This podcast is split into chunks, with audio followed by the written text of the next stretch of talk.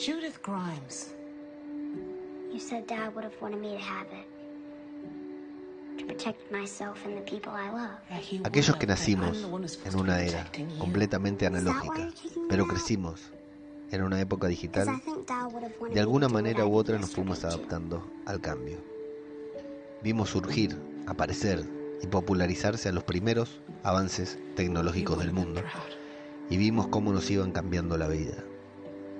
Sin embargo, aquellos que nacieron antes que nosotros y que crecieron mientras nosotros nacíamos, aquellos que vivieron siempre toda su vida en una época analógica, tienen mayor dificultades para adaptarse a los cambios tecnológicos, para incorporar la tecnología en su vida.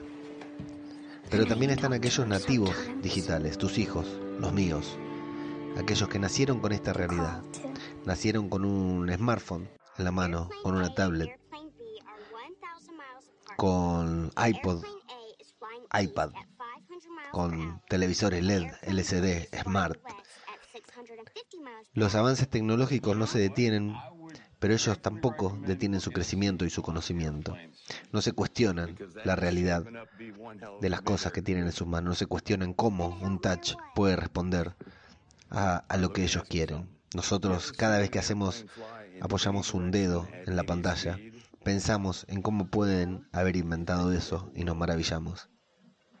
Aquellos nativos digitales no lo hacen, no lo cuestionan, no conocen otra cosa, conviven y se adaptan de manera inmediata a los innumerables cambios tecnológicos que vivimos día a día. The Walking Dead nos presenta una serie apocalíptica, post-apocalíptica, en donde la humanidad está destruida. Y en esta ocasión nos está presentando el primer personaje nacido en esa realidad, al primer personaje concebido, nacido, criado y crecido en este apocalipsis zombie, en el que la vida no vale casi nada. Todas las vidas penden de un, li- de un hilo, de una mordida, de una infección mal curada.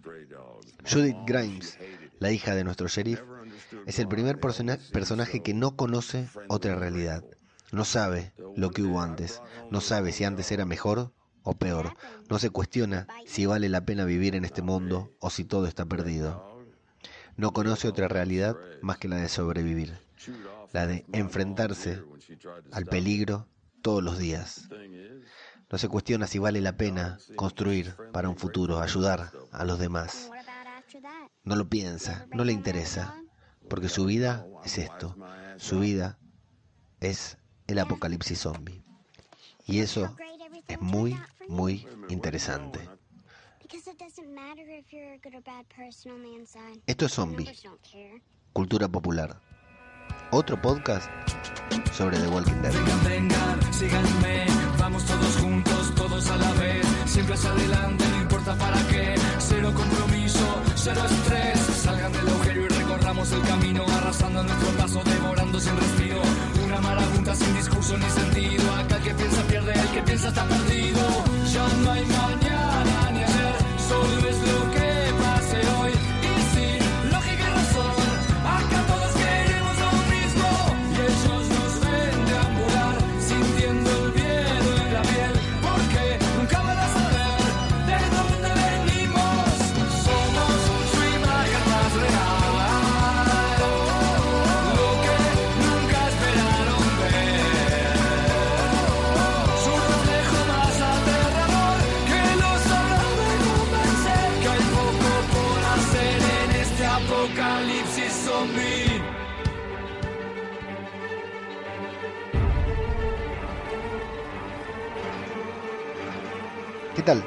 Amigos, sean bienvenidos a una nueva entrega de Zombie, Cultura Popular, el podcast de Radio de Babel en el que hablamos profundamente y reflexionamos sobre la mejor serie de zombies de la historia. Hablamos sobre The Walking Dead, una serie que se ha reinventado a sí misma, ha comenzado desde cero, ha barajado las cartas nuevamente y las ha repartido de una manera en la cual casi ninguno de nosotros lo imaginábamos. Imaginábamos que podría ser cierto. Si nos preguntaban la temporada pasada si algo así podía pasar, seguro, seguro que todos íbamos a decir que no. Les mandamos un saludo, un caluroso saludo, eh, muy, muy afectuoso a toda la gente que dejó la serie, que dejó de ver la serie, que yo ya dije que persona que dejó de ver la serie no vuelve, no sé si ustedes tienen un caso contrario para rebatir esta afirmación que yo estoy haciendo, pero las personas que han dejado la serie ya no volverán,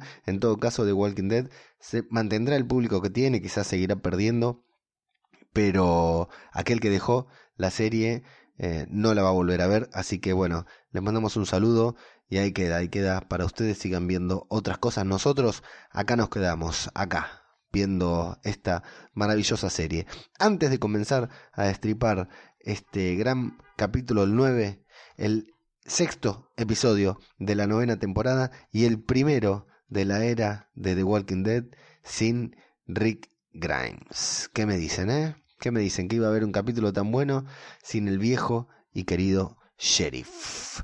Antes de comenzar con el, con el episodio, www.radiodebabel.com es nuestra página web en donde encuentran contenido de este programa y de todos los demás, además de otro contenido extra que estamos generando y que vamos a generar a partir de el mes que viene y, y los próximos meses que vienen adelante. Sí, antes decía otra página web, no la repito porque la vamos a desactivar y toda la información se va a concentrar en www.radiodebabel.com, que dicho sea de paso, Estuve todo el fin de semana modificando la página, así que los invito a visitarla, darle una vuelta, dejar comentarios y ver qué les parece el nuevo diseño de Radio de Babel. Arroba Zombie Cultura en Twitter, arroba Zombie Cultura Popular en Instagram, Zombie Cultura Popular en Facebook y nuestro canal de Telegram de difusión solamente es eh, t.me barra zombie con, el final zombie, como se escribe zombie, la letra C y la letra P, ahí se suscriben, si usan Telegram se suscriben al canal y reciben las notificaciones de todas las cosas que vamos haciendo. Who are you now? ¿Quiénes son ahora? ¿Quiénes son ustedes? Ahora es el título del episodio que rápidamente, rápidamente vamos a descifrar. De hecho, tan rápido que hasta lo habíamos visto en el tráiler. Vamos a descifrar a cuenta de que viene. El episodio comienza con Millón. Ha pasado el tiempo, ya lo sabemos, pasaron varios años, seis, nos confirman luego de luego del final del episodio anterior que conocimos a nuestro nuevo personaje favorito y uno de los mejores personajes que ha dado la televisión durante los últimos años. Estoy exagerando, por supuesto, porque ya se darán cuenta, ¿no? Eh, que el episodio me encantó. Eh, sabemos que pasaron seis años desde la desaparición de Rick Grimes, la muerte de Rick Grimes, podemos decirle muerte, ¿no? Porque ellos creen, están seguros de que se murió, o abrimos un paréntesis y ponemos un signo de pregunta en el medio y decimos, ¿están seguros de que se murió? Decíamos que la vemos a Millón, evidentemente le está hablando a Rick en una especie de homenaje, tal vez el aniversario de la muerte, de la desaparición, no lo sabemos, y dice todas cosas muy lindas. Dice que vive rodeada de oscuridad, que el tiempo ha pasado, que el mundo sigue girando, pero que ella, ella sigue ahí, aunque el tiempo pase y aunque todo siga igual. Mientras tanto, mientras Millón va hablando y va diciendo unas palabras muy bonitas, lo vemos a Daryl que se despierta en una carpa muy poco impermeabilizada. No sé cómo hace el muchacho cuando llueve o cosas así. Parece que está solo, Parece que vive solo, que se ha alejado de todo, se ha convertido en un ermitaño o ha confirmado lo que siempre creímos que era, una persona aislada, una persona que nunca fue capaz de vivir en grupo. Tal vez Rick fue quien logró integrarlo a una comunidad y mantenerlo ahí, haciéndole cumplir su función, pero bueno, ahora que no está el, sheriff, el comisario no tiene nada que hacer. Daryl está pescando, eh, tipo náufrago, en el medio de un lago que por supuesto está infectado, aparece un caminante, un hermoso caminante, subimos una foto a las redes de ese caminante que lo subió Nicotero, el director de, de la serie, eh, uno de los directores de la serie y el que produce los caminantes, maravilloso la verdad, pero bueno, le hace perder a Daryl ese pescado porque lo tiene que matar usando la lanza que estaba usando para pescar. La vemos a Carol, primer sorpresa, aunque la habían develado en el tráiler, ¿no? Pero la vemos a Carol con el pelo muy, muy largo. Yo me atrevo a decir que a Carol no le crece el pelo así. Carol siempre usó pelo corto. Yo no creo que en seis años a Carol le crezca, le, le podría creer ese, crecer ese pelo. Creo que es lo más exagerado que, que, ha hecho la serie hasta el momento y eso que estamos hablando de una serie de zombies en la que han pasado cosas poco creíbles. Una de las cosas menos creíbles creo es ese pelo que como todos han dicho en redes sociales, muy Legolas de Carol. Eh, bueno, Carol, Carol, se despierta, está durmiendo con Ezequiel y mira una grieta en la pared que divide una frase del rey, de esas frases feas que dice el rey siempre, que dice algo así de que hay que abrir una grieta, algo que luego eh, Carol le va a repetir al rey. Millón sigue hablando diciendo que están intentando descubrir a dónde pertenecen y encontrar un futuro mejor para todos que el, camino por delante se ha vuelto más, más oscuro y que es difícil ver, ver hacia adelante, ver el futuro. Mientras tanto, encuentra una caravana, entra a la caravana, empieza a revolver las cosas, mientras la escuchamos decir que se siente sola, que está perdida, que está desesperada por cualquier cosa que pueda mostrarle el camino, justo cuando abre una caja de habanos y se encuentra con una figura muy parecida a la de Rick, eh, es un sheriff que luego dicen que es eh, la imagen, dijeron que la hicieron, la figura la moldearon especialmente con la imagen de Rick de los pósters de la primera temporada de The Walking Dead o de la segunda, no recuerdo, pero es un, la clásica postura de Rick con el arma en la mano. Y dice que ahora, bueno, ve, encuentra la figura, por supuesto, que le, le hace referencia a su marido muerto y dice que cada tanto, por ejemplo en ese momento, aunque esté rodeada de tanta oscuridad, encuentra pequeños destellos de luz, pequeños faros que brillan llamándolos, que no es suficiente con esa luz para iluminar el camino, pero sí para seguir adelante. Lo vemos a Daryl, caminando, se encuentra con un zombie, se encuentra con un caminante que está absorbido por un árbol sensacional, sensacional la idea, sensacional el efecto, sensacional el maquillaje, la naturaleza se abre camino, el caminante está, es parte del árbol, tiene musgo todo alrededor, por lo cual un pajarito viene a sacar de él alimento para sus sus eh, sus hijos, sus crías, sus cachorritos, no me sale la palabra de, de los pajaritos cuando son bebés. Y Daryl lo mira y no, no lo mata. Podría matar al caminante, pero no lo mata justamente porque hay un pajarito que se está alimentando de este caminante. Muy buena la idea de que de a lo que han quedado reducidos los caminantes cada vez más descompuestos, cada vez más, entre comillas, débiles. Eh, dice que Millón que tienen que seguir adelante, que tienen que seguir luchando, mientras Carol eh, está plantando una planta, valga la redundancia, y se encuentra con una flor que nace en el medio del piso, en el medio de nada. Yo tengo mucho yuyo así en el medio de las baldosas que la verdad que los quiero tirar querosén y prenderles fuego. Millón dice que quiere seguir soñando y que eso es lo que hace cada segundo de cada día. Lo hace por Rick, lo hace por nosotros. Dice Millón, ¿quiénes son nosotros? Su grupo, su familia. No me doy por vencida, y nunca lo haré. Dice cuando la música llega, la intro llega a su clímax.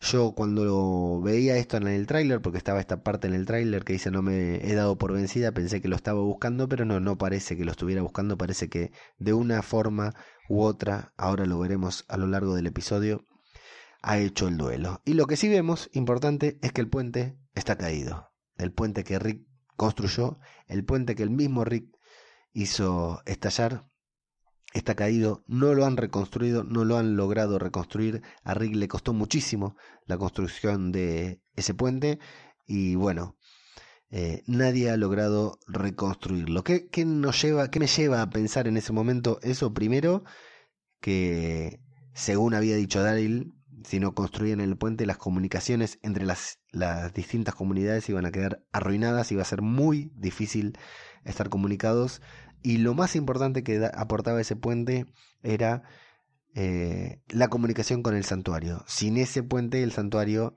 quedaba prácticamente abandonado a su suerte y sin la posibilidad de cultivar, de hacer crecer absolutamente nada.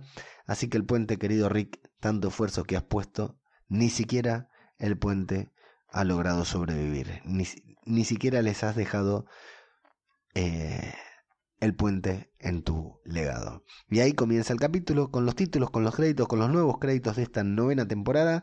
Por primera vez, Sir Andrew Lincoln, ya el actor que interpreta a Rick Grimes, no aparece en los títulos. Es Daryl el primero en aparecer. Daryl, Millón y Carol son los tres primeros. Son los tres actores principales de la serie.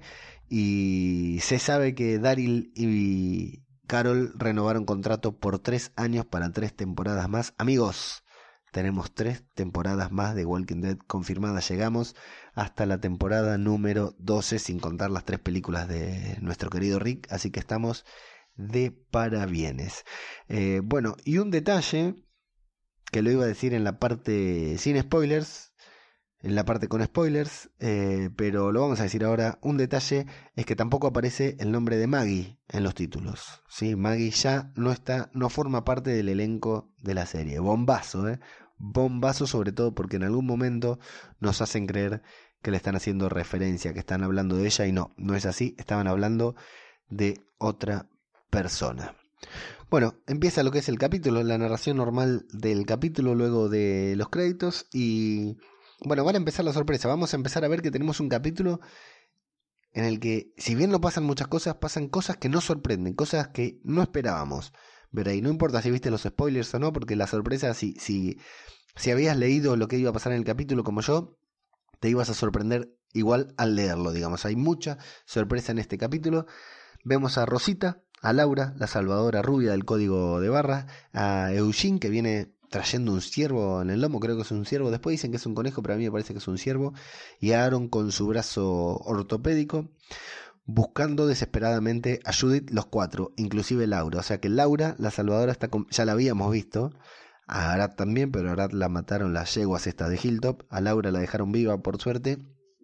Y la vemos que está completamente integrada al grupo. Todos muy preocupados por Judith cuando se la encuentran es Aaron el que corre para con ella, se ve que es uno de los que más se encarga de cuidarla.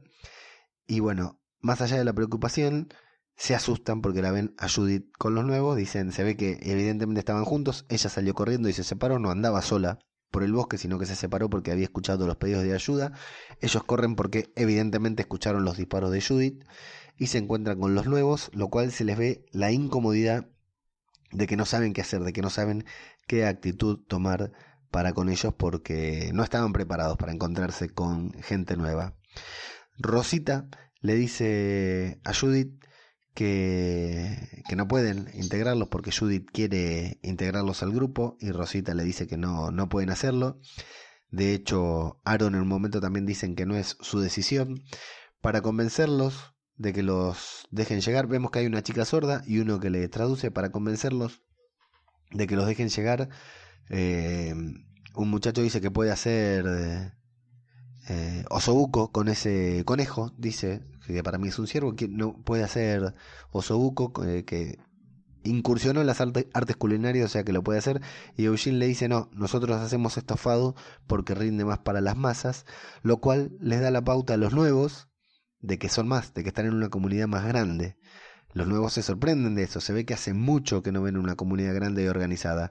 Y Judith, en lugar de modificar, en lugar de de ocultar, de seguir ocultando, sí, somos muchos, tenemos leyes, estamos bien protegidos, etcétera, le hace publicidad de una muy buena agente inmobiliaria de Alejandría, eh, Judith. Lo vemos a Eugene que se arrepiente de haber hablado, de haber dicho en voz alta lo que dijo, y Laura y Aaron se miran incómodos, pero callan. Los sordos se traducen entre ellos. Vemos que le dicen enfermos a los caminantes. Vieron, me gusta siempre que le ponen una un, nombre, una denominación diferente a los caminantes. Y aparecen los enfermos, se asustan porque vienen más enfermos hacia allí. Primera sorpresa del episodio, lo vemos a Eugene que avanza decidido, convencido, sin asustarse y mata a tres caminantes. Es el primero, pero con una decisión, con una convicción, con una cancha que mata a tres caminantes. Vemos todo lo que ha transcurrido a través de esos tres años, de esos seis años, Eugene. Bueno, finalmente Judith, que había, cuando, cuando liberan a esos caminantes, pero se tienen que ir porque era una pequeña horda la que los perseguía, finalmente cuando liberan, se, liberan, sí, empiezan como a seguir debatiendo sobre qué hacer con esta gente y Judith se los deja en claro, le dice, si ellos no vienen, yo tampoco, así que no les queda nada, no les queda otra que llevarlos a su campamento, entre Aaron y Rosita lo deciden con las miradas y se van.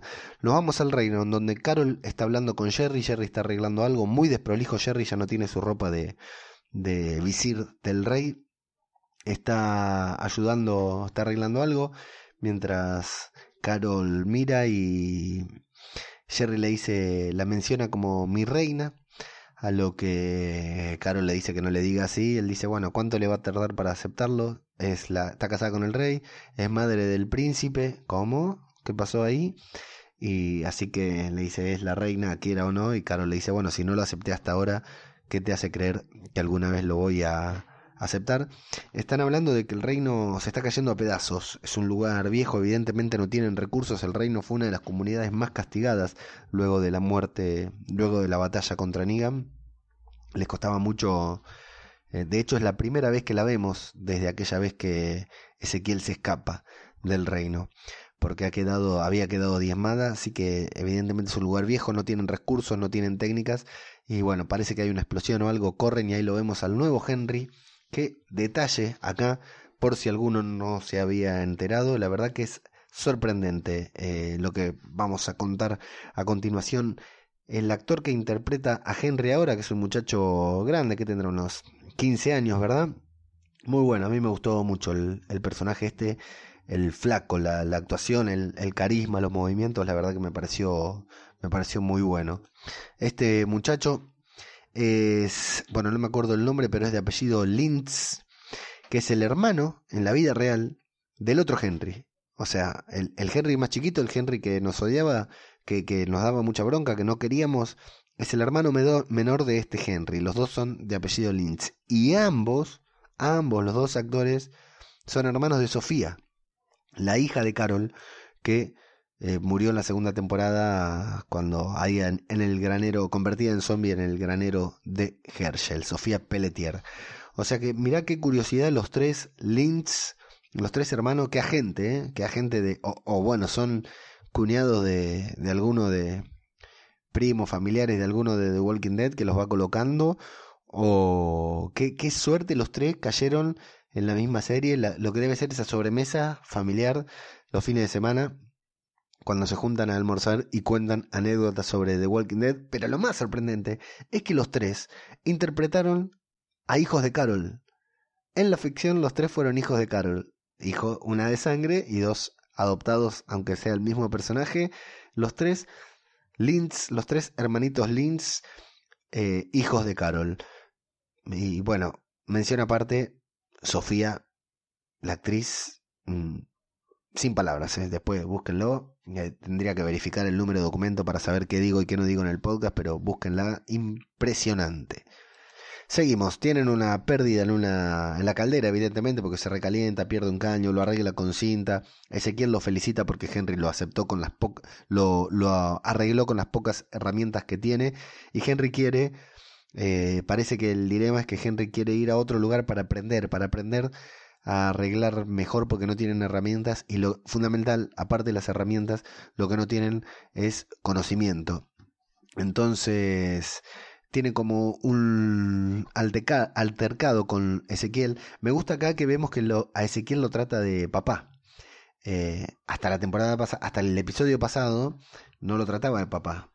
Y acá ya, claro, luego de seis años ya se ha convertido en su padre, al igual que Carol se ha convertido en su madre. Ese detalle me, me gustó. Eh, bueno, y cuando le dice algo mal, eh, Henry, Ezequiel le dice, bueno, me gusta tu pasión, me gusta tu, tu honestidad, pero cuida tu tono.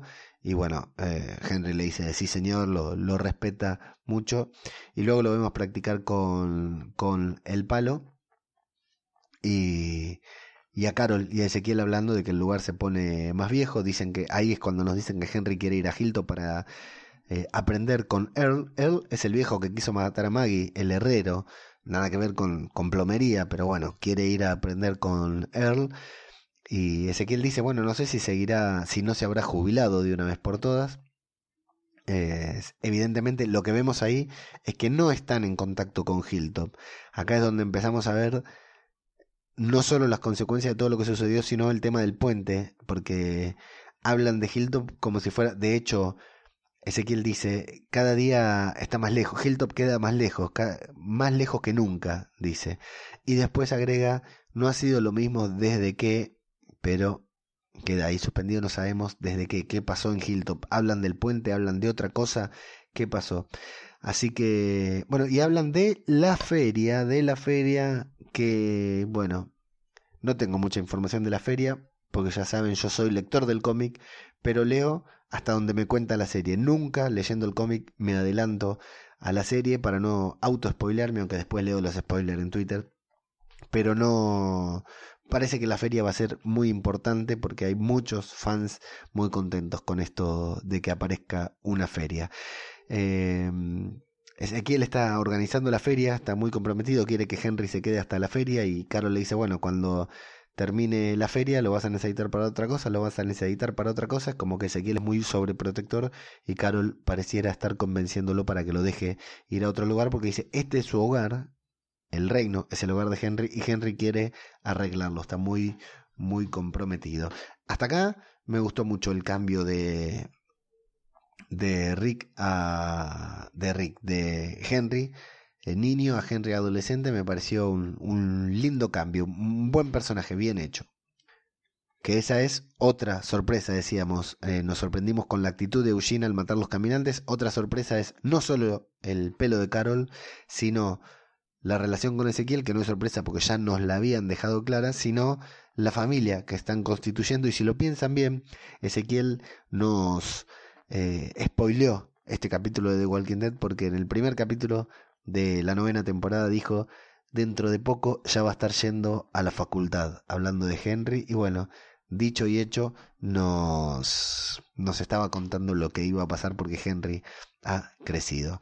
En Alejandría llegan con los nuevos con esta gente que rescató Judith vienen encapuchados lo escuchamos a Eugene decir si necesita recordar que es una violación al código lo llevaron, están en la puerta y le sacan la capucha afuera y luego abren el portón. ¿Por qué no le sacaron la capucha adentro? Para que no vean cómo ir afuera ni nada, cualquier cosita. La verdad que no, no me queda claro por qué le sacan la capucha afuera.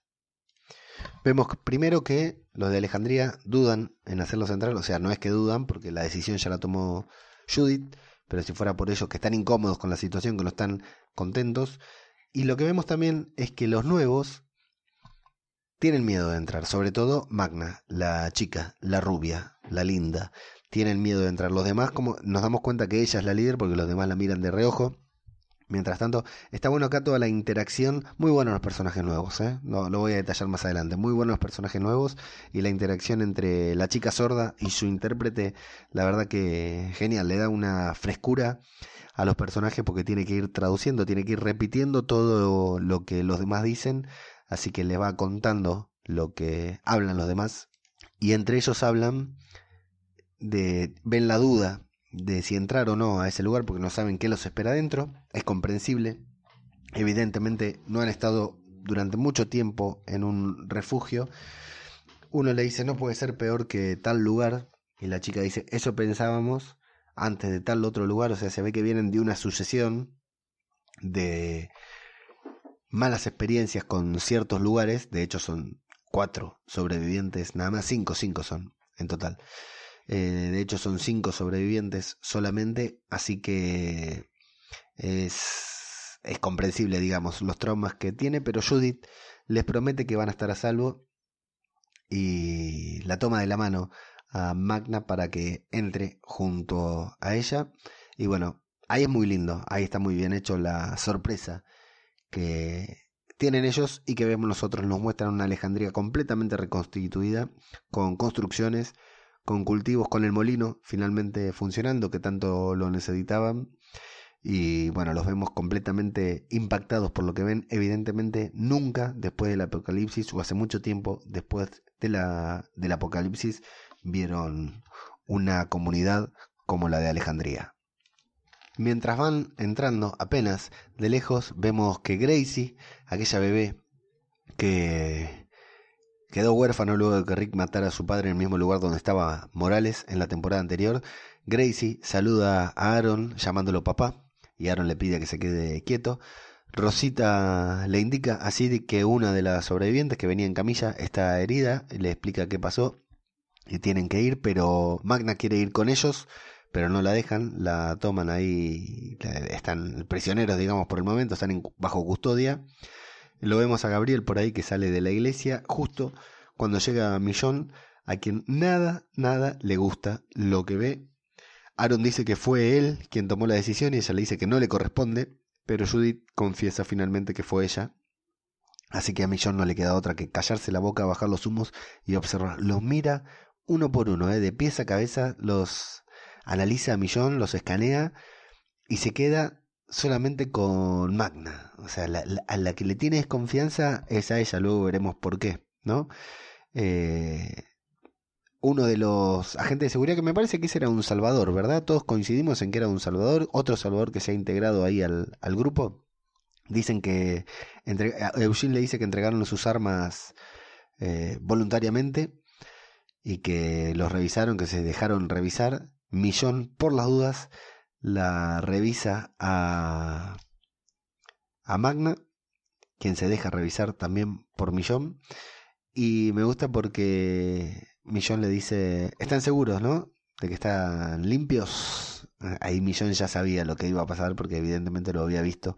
En ese momento Millón, Millón es más viva que todos. Bueno, y habla de que todos conocen las reglas, que no se ve que tienen una regla, no la tenían antes, ¿eh? tienen una regla de no admitir nuevos, evidentemente. Y eh, Aaron le dice, bueno, lo que pasa es que no quiero faltarte el respeto, pero ya están acá, tenemos una persona herida y ya los tenemos, ya los trajimos acá, no importa si los podíamos traer o no, ya los trajimos y así que tenemos que, ver qué hacer con ellos y el cura dice que mañana lo someterán a consejos al consejo, así que nos enteramos también que tienen un consejo nuevamente, como tenían en la prisión, que muy bien no le fue con ese consejo, pero bueno, acá parece que se están manejando de esa manera. Así que Millón dice que los manden a confinamiento y Judith que observaba la escena se encuentra con la figura del sheriff que representa a su padre y en ese mismo momento, en el momento que se agacha para agarrar la figura de Rick del piso, vemos que el arma que está usando es realmente muy, muy exageradamente grande para ella. En el reino, Ezequiel se despide de su hijo, de Henry, le dice, este es un abrazo para el niño y este es un saludo para el hombre, le da la mano, después le dice, te repito lo que me dijo mi papá, ser respetuoso, ser responsable, sea amable y mantente a salvo. O sea que ya nos damos cuenta porque el rey habla como es, porque su padre también era un pesado. Se está yendo con Carol, eh, Henry, Así que Ezequiel habla de volver a unir a las comunidades, nuevo guiño, nueva señal de que las comunidades no están unidas, dice que volver a unirlas cambiaría todo. Eh, preocupado por Henry, dice que Henry ve el mundo como debería ser y no como es en realidad, que es un soñador, a lo que Carol le dice que es tal como él, tal como Ezequiel, un soñador y bueno, luego de, una charla ahí muy bonita en que vemos que se despiden y que Henry le dice que sí, que se, que se va a portar bien, le dice a su padre. Estamos en la audiencia de Alejandría, en donde vemos a Gabriel, que está sentado en el medio. Es Gabriel, el presidente del consejo, podemos decir. A su derecha está Millón, a su izquierda está Sidic. ¿Cómo ascendieron estos dos, no? Al lado de Millón está Laura, la rubia de los salvadores. Tenemos una rubia en el consejo una rubia, perdón, una salvadora que es rubia casualmente, pero no, no, no viene al caso que sea rubia. Y al lado de Sidic está Aaron, que por supuesto Aaron es, es el, el último miembro original de Alejandría que queda. Y dos extras más. Tenemos un consejo de dos, cuatro, seis, siete personas, de los cuales hablan solamente algunos, ¿no? Gabriel hace una introducción que habíamos escuchado en el tráiler. Dice que no están acostumbrados a ver extraños y que lo habrán notado, que no reciben gente, que no corren riesgos y que eso no lo van a cambiar hoy. Pregunta quién es la líder. Magna dice que les hace creer que tenemos una. Gabriel no repregunta, Gabriel no le dice, bueno, por hablar así ya nos dimos cuenta que sos vos la, la líder. Pregunta si se conocían de antes. Y el muchacho este más gordito cuenta que no, que primero era uno, primero era la otra, después era el otro, y nombra a uno que evidentemente falleció, que nosotros no llegamos a conocer, que falleció ayer, dice, se quiebra, se emociona, Judith está viendo y también parece que le duele. Eh, y el padre les pregunta, padre Gabriel les pregunta qué eran antes. El gordito este era profesor de música. Eh, Magna era mesera de una parada de camiones. La chica sorda era periodista lo cuenta, no lo cuenta la chica sorda porque es sordomuda, evidentemente, lo cuenta su intérprete, que era estudiante, iba a la escuela, nada más, dice que era una muy buena periodista, y se viene la pregunta que da título al capítulo Who are you now? ¿Quiénes son ustedes ahora? Eh, Magna dice que es una luchadora.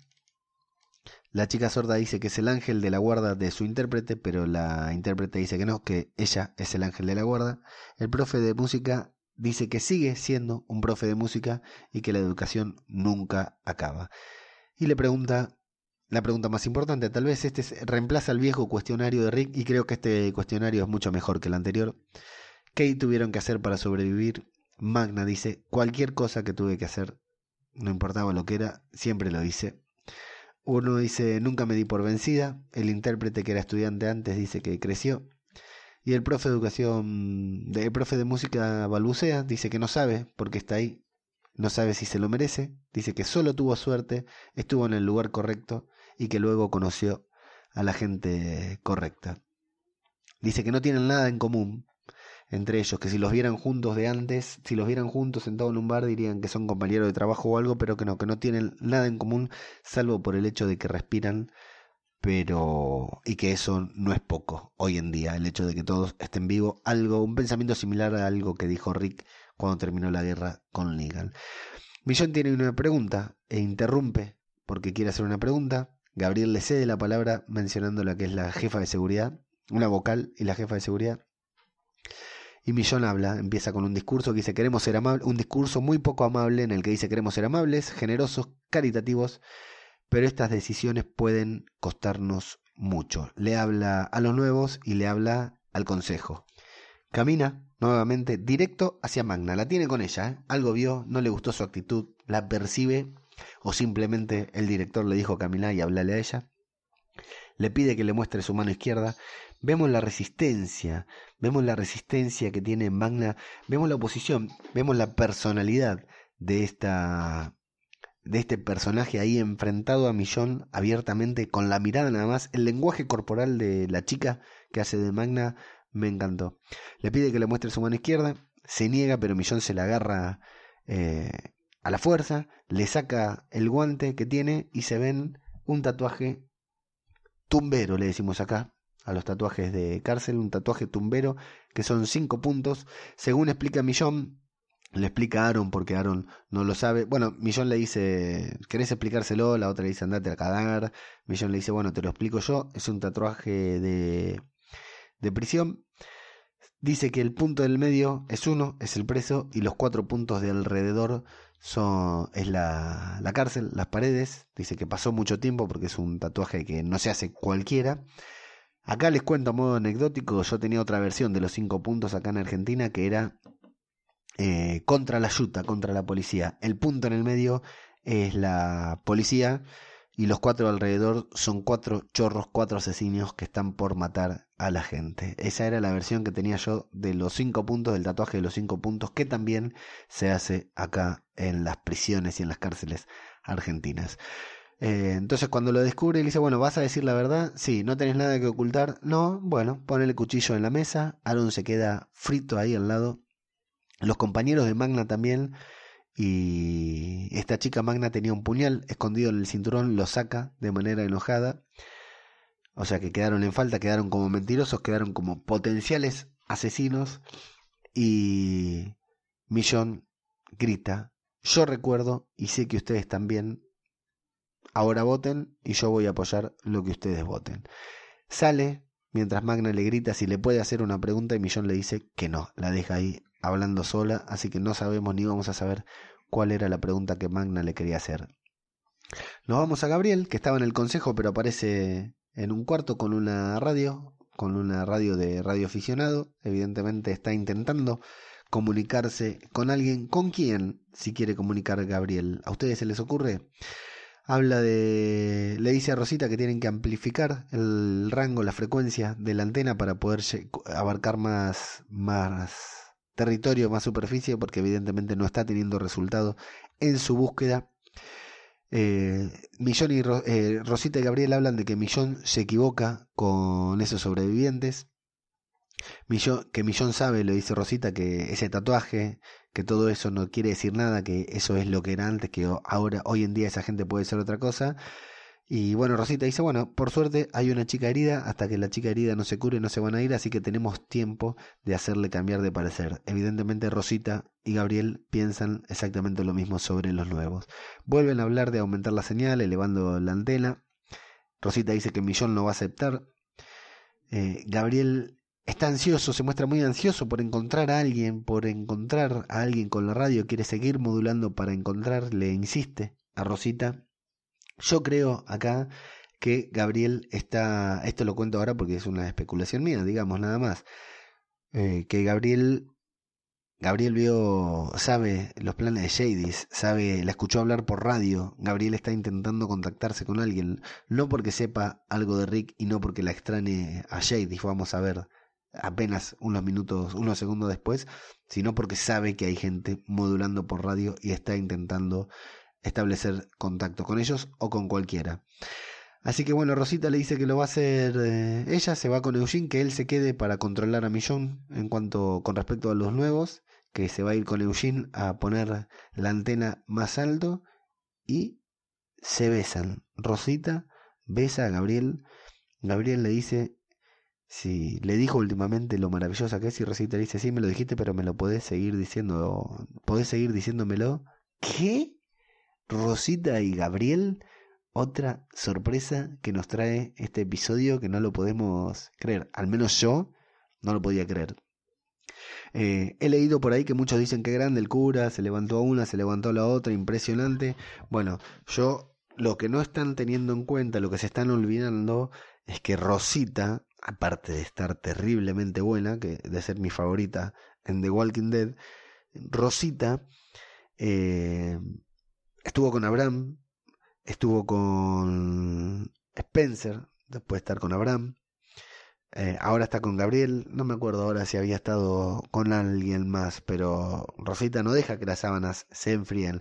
Es una persona sexualmente activa, fue una Vamos a ver así, vamos a verlo de esta manera. La gran mayoría durante una parte importante del apocalipsis volvieron a ser vírgenes, digamos, no tenían relaciones sexuales y Rosita se mantuvo siempre activa. Así que no es por menospreciar al cura, pero acá no es tanto el cura que se la levantó, sino que probablemente Rosita lo, lo haya buscado sobre, sobre todo después de que el cura probó lo de Shady, ¿no? Pero bueno, otra sorpresa que nos da el episodio, que no es la sorpresa por, por, la pareja, porque quién se iba a imaginar al cura y a Rosita juntas, pero otra sorpresa que nos da otro salto de, de evolución de lo que está pasando a lo largo de estos seis años que transcurrieron. Judith anda por la casa, Millón habla sola, habla con Carl, habla con Rick mientras Judith la escucha, dice, vi lo que hacías para protegerlo, yo necesito hacer lo mismo por ellos, ellos, dice Millón, sé que no es lo mismo, pero tú no estabas aquí y tampoco él, Tú no tuviste que soportar. Él, ¿qué tuvo que soportar? ¿Qué pasó? No lo sabemos porque se interrumpe. Escucha que está Judith por ahí. Parece que la va a retar, pero no la reta. Le dice, es hora de tu clase y luego de hacer la tarea y se queda sola como, dijeron, como diciendo, me descubrieron, estoy hablando sola. Henry y Carol se desvían. Eh, Henry va muy atento al camino. Le dice, este no es el camino para Hilltop, no importa, yo sé a dónde vamos. Escuchan un grito pidiendo ayuda. Henry se baja de la camioneta con ese espíritu adolescente, esa, esa fuerza, esa energía que supo tener nuestro querido Carl. Se baja de, del carruaje corriendo, se va a pedir, a, a, rescatar a una mujer que se encuentra rodeada por tres hombres, la deja atrás a la madre, a Carol. Carol intenta perseguirlo, pero evidentemente los años están haciendo su efecto. Y bueno, resulta ser que aparecen los salvadores aparece que al principio me quedé medio en blanco, porque aparece El Salvador con el que Carol se estuvo apuntando cara a cara y luego veí, vimos varios cuerpos muertos. Bueno, evidentemente no murió, está en sucio, está desprolijo, está muy venido a menos. Lo mismo está Regina, era Regina la que estaba ahí haciendo haciéndose la víctima y bueno, los atrapan, les tienden una trampa y son muchos más que ellos, así que no les queda otra que rendirse. Los vamos a Eugene y a Rosita que van en un carruaje con en un carruaje que tiene asientos de auto. Me pareció hermoso la, la forma de, de, de este nuevo carruaje en el que se van transportando. Y Eugene le saca conversación, le dice que Gabriel le debe gustar mucho para violar así todos los protocolos de seguridad por él, que eso habla muy bien de ella, de que está enamorada. Rosita se ríe con una risa muy linda, muy honesta, como que no puede creer lo que le dice Eugene. Le dice, bueno, ¿podemos concentrarnos en otra cosa? Hay que recordar que Eugene estuvo siempre, siempre enamorado de Rosita desde que la conoció. Así que le empieza a hablar de los hombres, le empieza a hablar mal. Eugene le dice, sí, sí, hablemos de otra cosa y le empieza a hablar mal de los hombres del clero. Le dice que hay muchas mejores opciones para ella, como por ejemplo hombres de creencias y hechos científicos en contra de hombres de fábulas y cuentos de hadas. Sensacional Eugene porque aparte lo dice serio y Rosita lo apura. ¿Viste lo que es Rosita? Eh? Cuidado con Rosita. Rosita lo apura, lo encara y le dice, a ver si se te ocurre algún nombre en mente. No, no, dice Eugene, se asusta por, porque Rosita lo encara y le dice, eh, dice, no, no, yo estaba hablando de, de manera general y justo en ese momento se encuentran con muchas huellas de caminantes, una horda muy grande que va hacia un lado, pero por suerte, entre comillas, ellos tienen que ir para el otro. En la enfermería Está Sidic con los nuevos, le dice que mañana va a poder volver a caminar, la nueva. Entonces mañana le dice, pero debería caminar, no se tendría que quedar unos días más, parece decirle. Bueno, Sidic le dice, no es, esa no es mi decisión, mi decisión. Ven a Judith afuera entrenando con Millón, con la katana. Y el profe de música le pregunta a Sidic si siempre estuvo ahí, eh, si su cuál es su historia, si siempre estuvo ahí. Y Sidic le dice que no, que no estuvo ahí, que a él lo recibieron, pero eso fue antes de que las cosas cambiaran. Y le pregunta, ¿hay una razón para que las cosas hayan cambiado? Siempre hay una razón para todo. Si me preguntan a mí, esa razón que dice Sidic, que las cosas cambiaron, ese yo recuerdo que dice Millón, ese protocolo que tienen, para mí es otra cosa es algo que pasó entre los seis años anteriores, no tiene nada, nada que ver con Rick. Eh, los salvadores están con, los tienen rodeados ahí a Carol, los tienen sometidos a Carol y a Henry. A Henry le vemos la impotencia, eso es lo que me gustó, se le ve mucho esa impotencia adolescente, viste, de no querer permitir, de creerte que sos el rey del mundo y que podés hacer cualquier cosa. Los salvadores le dicen que, bueno, que los tenían vigilados hace más de no sé cuántos kilómetros, que pasaron tiempos difíciles desde que el santuario cayó, nota mental, el santuario cayó eh, tal como lo había dicho Rick Grimes, no sobrevivieron a la caída del puente, el santuario cayó, no sabemos cómo, sabemos que hay algunos salvadores, una por lo menos, dos casi confirmados, viviendo en Alejandría. ¿Dónde está el resto del santuario? Los buenos del santuario. Ellos evidentemente no se iban a adaptar. Y vemos una técnica muy buena que usan caminantes como... No se llevan los caballos porque tienen caminantes como caballos. Tienen caminantes que los hacen caminar con el carro, tirando del carro, me pareció muy, muy original, muy, muy copado. La verdad que una, una gran idea que no sé cómo a nadie se le había ocurrido. Eh, eh, Caro le dice que bueno, que cuando cayó el santuario se podrían haber sumado alguna de las comunidades y dice, bueno, la verdad que no es lo nuestro vivir en comunidad. Y le dice a Carol que le va a perdonar la vida porque ella perdonó la suya, así que sabemos que no lo mató en aquel enfrentamiento que tuvieron a mano armada. Pero le pide el anillo. Vemos que a Carol lo disimula, pero que no quería darle el anillo y que Henry se pone como loco, agarra el palo, tira al piso al Salvador, derriba a dos con el palo, pero bueno, finalmente como son más, lo dominan. Así que Carol se arrodilla, le da el anillo y le dice que se vaya, eh, por lo cual El Salvador le dice, bueno, ha sido un placer eh, hacer negocios con vos y me gusta lo que hiciste con tu cabello, le dice mientras le toca el pelo. Nos vamos a Judith, que está en Alejandría, tal como le dijo Millón, es hora de tu entrenamiento y después tenés que hacer la tarea. Prioridades, señores, mis hijos van al colegio primero y a la tarde cuando salen del colegio hacen deporte. Acá el entrenamiento es más importante que las matemáticas. Judith está haciendo una tarea, habla de un problema matemático en que un avión va a una velocidad y otro avión va a otra velocidad y vemos que a un costado, encerrado en la celda, asomando su cabeza por la ventana, Negan está escuchando todo lo que Judith le lee. Lo vemos bien, lo vemos a plena luz del día, lo vemos afeitado, lo vemos con el pelo corto, lo vemos con energía, con ganas de hacer humor, porque dice, bueno, yo reservaría un pasaje en el vuelo C porque esos dos vuelos van a chocar. Me gusta cuando le dice, ¿has visto algún avión volando por acá? No. ¿Crees que lo verás? Probablemente no. Entonces, ¿para qué haces este problema? La matemática ya no sirve. Si querés mi ayuda, dame un problema de ahora, un problema actual, un problema de este mundo, le dice Negan. Me, me gustó mucho eso de, de, A todos nos resulta muy poco práctica la matemática eh, en la escuela porque creemos que no la vamos a aplicar nunca y acá encima están hablando de aviones y Judith, chicos, Judith nunca vio un avión, ni un helicóptero, pero nunca vio un avión Judith no hay la gran muerte de nadie. Hay millones de personas en el mundo que nunca vieron un avión pero ya no había aviones cuando nació Judith. Es, es impresionante cuando se detienen a pensar en lo diferente que es el mundo de esta chica al mundo que todos los demás conocieron. Entonces Judith le dice, bueno, ¿sabes? ¿Te enteraste de los desconocidos que trajimos ayer? Mi mamá va a hacer que se marchen. Y Negan dice, bueno, déjame adivinar, vos, siendo vos, seguro que querés que se queden. Me gusta ahí cuando ella dice, bueno, yo los traje, yo les dije que los iba a proteger como que eran su responsabilidad. Y Negan le empieza a contar una historia de cuando él era chico y llevaba perros abandonados a la casa que la madre no quería que lleve, pero él seguía llevando, hasta que un día un perro que llevó mató a todos los demás y le arrancó la oreja a la madre de Negan. Eh, esto me hizo acordar mucho a Amores Perros, a la película de Iñárritu, la película mexicana Amores Perros, que tiene una escena, no la voy a spoilear, pero muy parecida con perros, que muy buena, me, encantó, me encantó esa película, me encantó esa escena, me hizo acordar mucho a eso.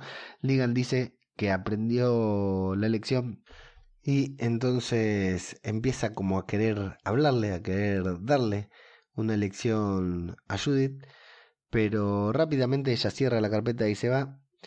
A lo que él le dice, no, porque él le dice, aprendí la lección, que no se puede confiar en la gente, una cosa así. Y dice, bueno, sí, mira a dónde te llevó eso, porque está preso, por supuesto, es un muy lindo golpe bajo que le da Judith.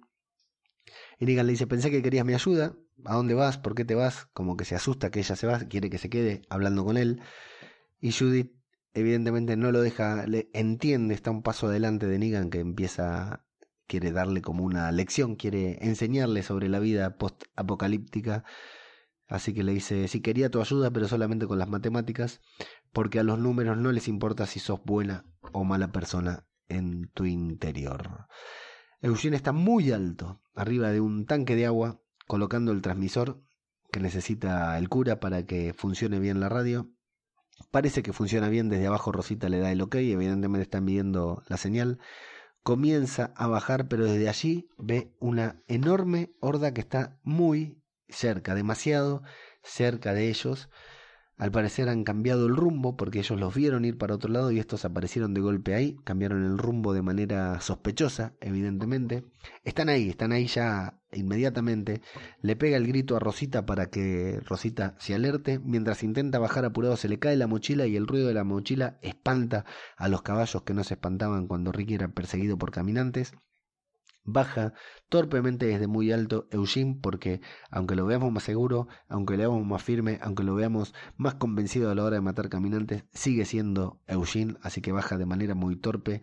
Y mientras Rosita busca algo en la camioneta que no sabemos qué carajo está buscando Rosita, porque está 20 minutos buscando eso en lugar de hacer algo, eh, Eugene se le cae el último tramo de escalera, tiene que saltar y por supuesto se golpea, se lastima, se rompe la rodilla o algo. Rosito lo ayuda, intentan escapar, le consigue una pala para que use de muleta y se van escapando de la horda que la tienen muy demasiado encima, no tienen forma de evadirla esa horda y mucho menos con Eugene ahí y encima lesionado. Carol y Henry se van a dormir, es de noche, se están haciendo una parada entre medio porque evidentemente iban a un lugar lejano. Henry está muy enojado porque Carol no intentó defenderse, a lo que ella le dice que no, no tenía sentido hacerlo. Es cierto, porque eran muchos más los salvadores, se iban a lastimar. Sabemos lo que es Carol, pero Carol sabe que, que qué batallas merecen la pena ser libradas.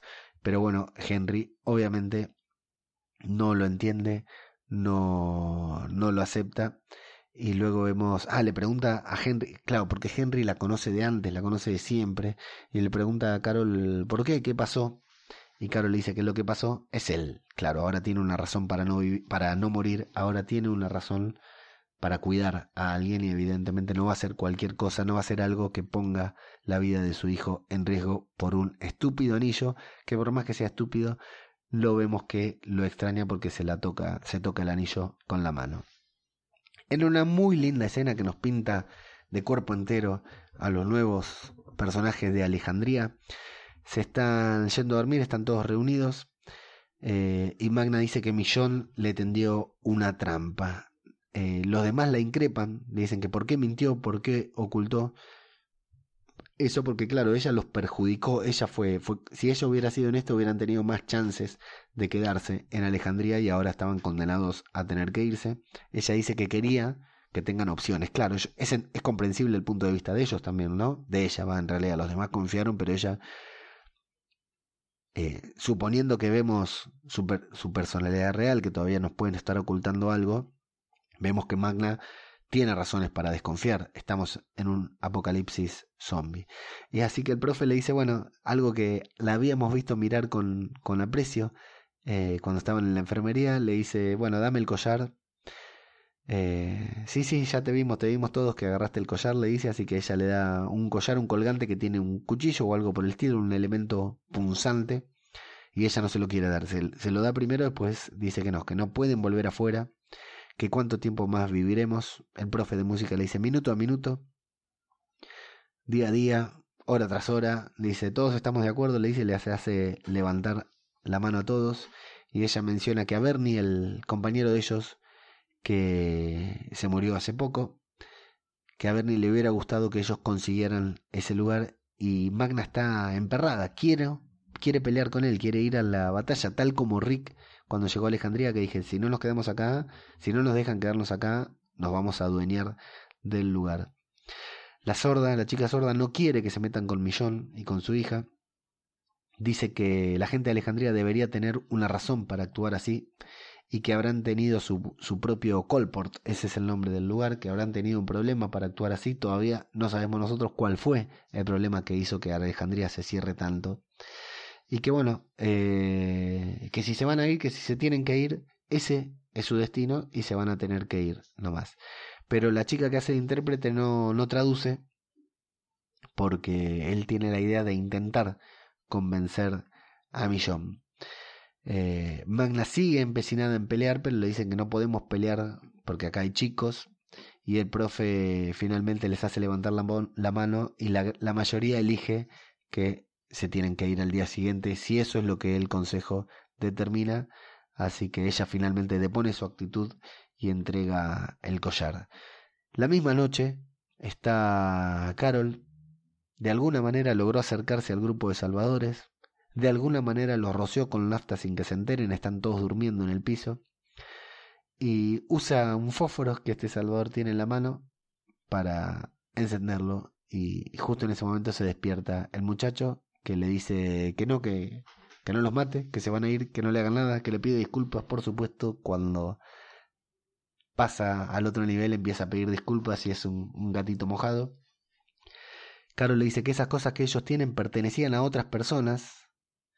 ¿A qué personas? me pregunto yo. Los salvadores tienen cosas ahí que han ido robando.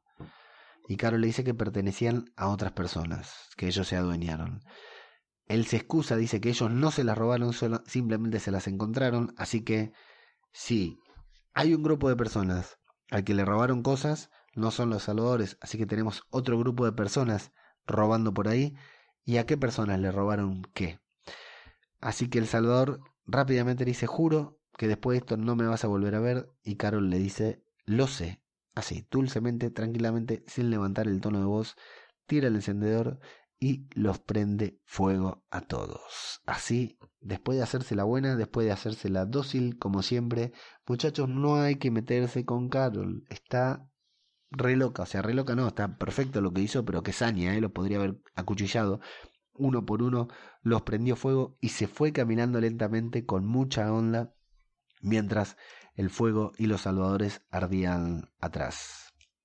Imagino que hay muchos de ustedes que quieren que hagamos mención a la baja calidad del efecto del fuego, no lo voy a hacer. Lo único que voy a decir que en Tolkien Dead fueron al backstage de esa escena y decían, uh, van a ver un fuego como nunca vieron en la vida. Sí, tal cual, muchachos, nunca vimos una escena así. Pero bueno, muy bueno para ver a Carol, porque la vimos con pelo largo, la vimos muy hippie, la vimos muy fumona ahí con Ezequiel, la vemos re amor y paz con Henry y vemos que Carol es la misma de siempre. Muchachos, no se metan conmigo, dice, porque se las voy a apagar, los voy a prender fuego uno por uno.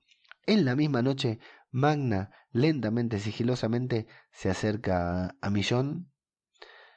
Parece que la va a atacar.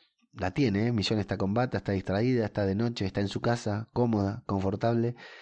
Pareciera que la fuera a atacar, que la fuera a sorprender. De hecho, si no me equivoco, va armada Magna pero la ve que levanta en brazos a un niño. ¿Qué? Millón, amigos, tiene un hijo.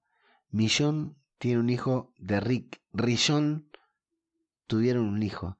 Rick le dice, ¿qué te parece si te dejo embarazada, mami? Le dijo, dale, papi, le dijo ella, y ahí está. Se fue el Rick. ¿Vieron lo que dicen? La, la mujer después es la que tiene que cargar con todo, tal cual. Millón está embarazada, tuvo familia y tiene un pequeño niño mestizo de 6 años de edad. Rick ya no solo tiene a Judith, que creíamos que era de Jane, ahora sí hay un Grimes original, un Grimes de pura cepa en The Walking Dead. Cuando ve eso, eso parece que a Magna le hace cambiar de opinión, porque le golpea la puerta le da el cuchillo, le dice, esto te lo, te lo olvidaste, no me lo encontraste, te lo entrego. Si yo tuviera todo esto, dice Magna, tampoco me dejaría entrar aquí. Como que o, está siendo complaciente o le está diciendo lo que, lo que la otra quiere escuchar o realmente comprendió lo importante que es poder vivir en un lugar así. Y Millón le dice, todos hicimos cosas para llegar aquí y no es fácil vivir con esas cosas, pero Magna le dice, eh, vivir con ellas es mucho mejor que perderlo todo. Lo cual, claro, eh, le da la pauta a Millón de que esta gente no tiene absolutamente nada. Son ellos cuatro, ellos cinco en el mundo directamente. Judy estaba por ahí, estaba despierta, está con el revólver de Rick.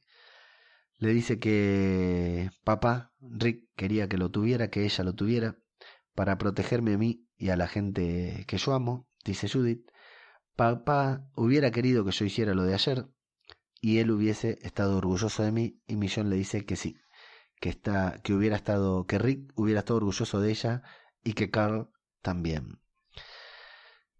Judy le pregunta por qué no los ayudas y es la segunda vez que escuchamos esta respuesta. Ya lo vas a entender algún día, lo vas a entender, le dice Millón. Y en el golpe más bajo, cuando pensábamos que comenzábamos a olvidar a Rick porque todos estos personajes están muy buenos, porque la historia de The Walking Dead parece que se va encaminando, porque nos cuentan buenas historias, nos empiezan a contar una buena historia, una historia interesante con muy buenos nuevos personajes y dijimos, bueno, lo pasado pisado, no hay que mirar hacia atrás, miremos hacia adelante, pensemos en el futuro. Judith, la pequeña Judith Grimes, le dice, sé que hablas con él y sé que hablas con Carl, yo estoy comenzando a olvidar sus voces.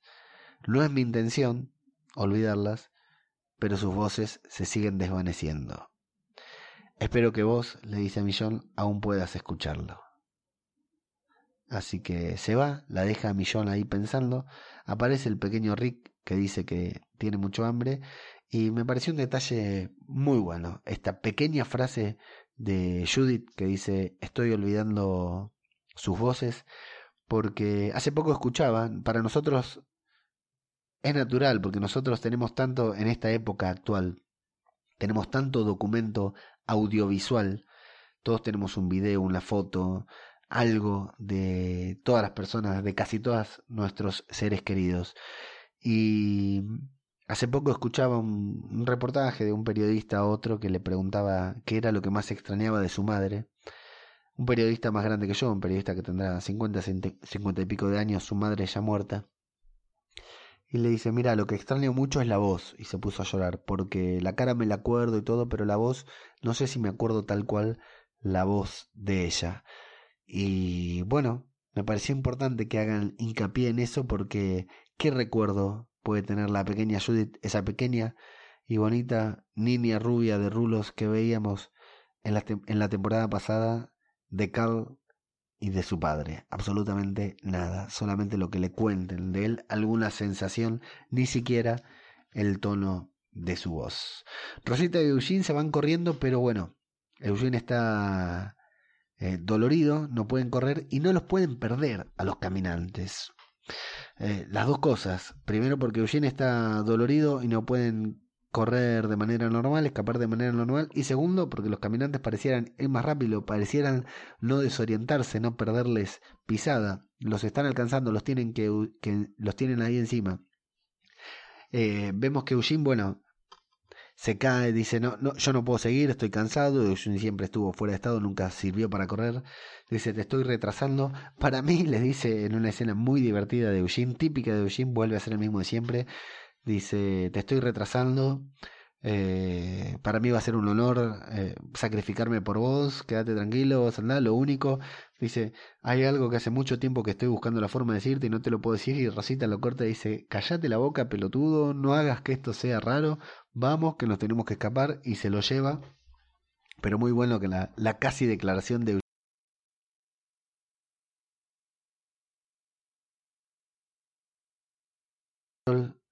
ya es de día, ya pasó la noche, van, avanzan en el carruaje, le dice que le vuelve a pedir disculpas a Carol porque, porque la noche anterior le había faltado el respeto, y Carol le dice, no pasa nada, no pasa nada, nene, quédate tranquilo, pero ve, Henry ve el anillo de su madre nuevamente en su mano, así que sabe que algo pasó, no pregunta, no le dice nada, pero sabe que algo pasó que, su madre algo hizo, vuelven a salir del camino, se encuentran con una figura. Carol le dice, necesito un aventón extraño y nos encontramos con nuestro querido Daryl Nixon, que se lo encuentran de casualidad. No, para nada muchachos. Carol lo fue a buscar, Carol fue a buscar a Daryl. Cuando Ezequiel dice, no se me ocurre quién lo puede cuidar allá, cuando se están despidiendo, que le da ese discurso aburrido a Henry, Carol dice, se me ocurren algunas ideas.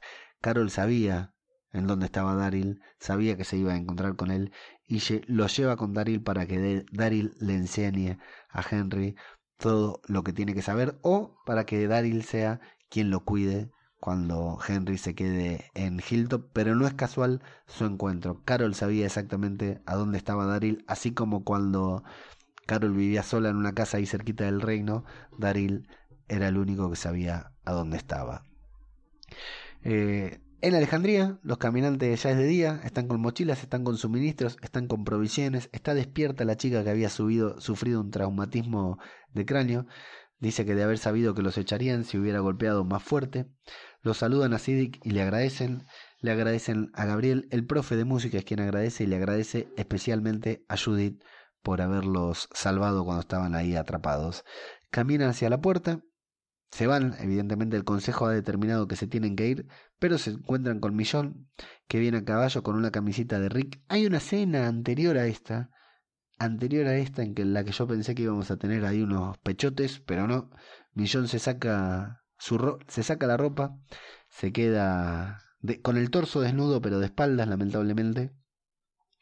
Y le vemos una enorme, enorme cicatriz en la espalda, del lado izquierdo, muy cerca del riñón, como si le hubieran trasplantado un riñón a Millón. Pero una cicatriz muy fea, una cicatriz muy grande que eh, en la espalda. Bueno, ahí se pone la, una cicatriz que no tenía, ¿eh? y que nos la muestran con una importancia muy grande. Se pone una camisa de Rick, evidentemente, se va hacia donde están los nuevos Y bueno, Millón les dice que los va a llevar, los va a acompañar junto con Siddiq a otro lugar en donde probablemente los reciban con los brazos abiertos. Siddiq dice si los va a llevar a Hilltop, le dice que sí. Y vuelven a hacer mención a que hace mucho tiempo que no hablan con ella. Ella los recibirá. Es ella, es una mujer. Pero no es Maggie, chicos, ¿eh? Lamento desilusionarlo si hay alguno que no lo sabe, pero no es Maggie porque Maggie ya no trabaja en esta serie, no aparece en los títulos. Así que bueno, se ponen felices, la chica sordomuda le agradece a Judith con lenguaje de señas y Judith intenta responderle, pero no le sale, pero, y dice que va a practicar en una escena divertida, fresca, muy linda.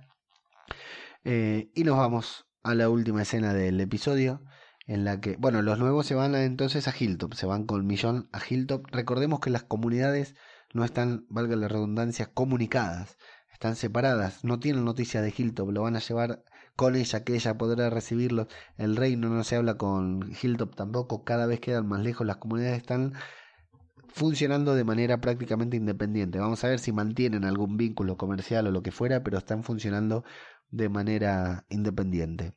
Eugene y Rosita Escapando, tiene la idea de tirarse en un pantano, de cubrirse con lodo para que los caminantes no los encuentren, en una escena que habíamos visto en el tráiler, que curiosamente llena de barro, Rosita está hermosa. Los caminantes pasan por atrás porque están como en un pozo. Ellos, los caminantes pasan por atrás, se, muy cerca de donde están. Ellos están con toda la tapa, la cara tipo Schwarzenegger en Depredador, escondidos, camuflados y se escucha que pasan los caminantes, se escucha el rugido y si afinamos el oído, si afinamos el oído, se escucha claramente en ese tono de caminante que dicen dónde están, no dejen que se escapen, deberían estar cerca. Lo dicen ¿dónde están? Una cosa así como si fueran los caminantes hablando que bueno, claramente no son los caminantes hablando. No lo voy a decir acá porque he leído, he visto gente que se cayó de culo, que dice, ¿cómo puede ser? Los zombies evolucionaron, los zombies hablan. Bueno, lo único que les voy a decir es que no son caminantes, los zombies no evolucionaron, no dejen la serie, chicos, no es ciencia ficción, es apocalipsis, zombie. Me... Pero bueno, hay mucha gente muy sorprendida y qué lindo hubiera sido que no hubieran mostrado esta escena en el tráiler, ¿no? AMC, en el tráiler de la temporada mostraban esta escena, no se escuchaba a los caminantes, pero bueno, mostraban esta escena. Hubiera sido muy lindo que no la spoileen, pero bueno, AMC ha decidido comunicar así lo que va a pasar en su serie. Eh, me gusta mucho imaginar, me pongo en la piel de Rosita y Eugene, escapando de caminantes que iban hacia un lado pero ahora van hacia el otro, que se acercan y no los pueden seguir. O sea, llevan seis años desde que se murió Rick y tantos años antes con los caminantes que operan de una sola manera, salvo aquel caminante del primer episodio que quería, la mujer de Morgan que quería abrir la puerta y un caminante en, la en el primer episodio de la segunda temporada que se sube a la caravana de Dale cuando Andrea está encerrada en el baño. El resto de los caminantes, bueno, y algunos caminantes del primer capítulo también que se agachaban para agarrar a Rick abajo del tanque. Salvo esos caminantes, eh, los caminantes siempre actúan de manera normal, siempre de manera predecible. Vos ya sabés que si el caminante va para allá, menos que un ruido lo atraiga, que el fuego lo atraiga o que, huel, o que te huelan, el caminante si se está alejando se va a alejar. Pero me pongo en la piel, en el cuerpo de Eugene y Rosita escapando de esos caminantes de los cuales no se pueden deshacer. Me pongo en la piel de Rosita y Eugene escuchando ese murmullo de los caminantes ahí muy cerquita suyo y escuchándolos hablar, entendiendo que están hablando, que se están hablando entre ellos y diciendo, pero ¿qué carajo pasó? Me resulta muy interesante ver eso, no tanto, sí también, no tanto ver cómo nos presentan a estos nuevos, a esta nueva trama, que no la quiero mencionar todavía, pero que ya casi todos la sabemos, sino que eh, ver cómo van a reaccionar ellos, cómo van a reaccionar los vivos ante esta eh, aparente evolución de los caminantes que ellos creían tener controlados. Realmente va a ser un cambio muy grande de, paradigma para todos y se ve en la cara de pánico que tiene Eugene y Rosita eh, mientras están metidos en el barro. Y así, con ese suspenso, con esa escena completamente emocionante que nos mostraron en el tráiler, así termina el episodio.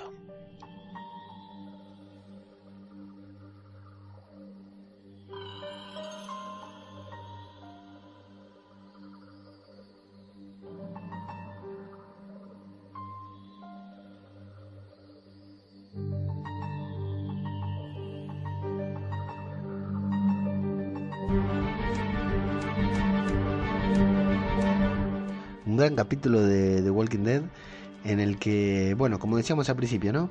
Todo comienza de vuelta. Como el primer capítulo de la temporada que se llamaba Un nuevo comienzo. Acá pasa exactamente lo mismo. Evidentemente por, por todo lo que pasó en la temporada, que, eh, por todo lo que pasó en estos cinco capítulos anteriores. Eh, la serie cambia radicalmente el rumbo, cambia completamente las historias que nos cuenta, cambia completamente los personajes, porque incluso los mismos personajes ya no son los mismos y es coherente que no lo sean porque han pasado seis años. Ha sido más grande el, salto temporal que el tiempo que supuestamente transcurrió, había transcurrido en la serie hasta el 9x05.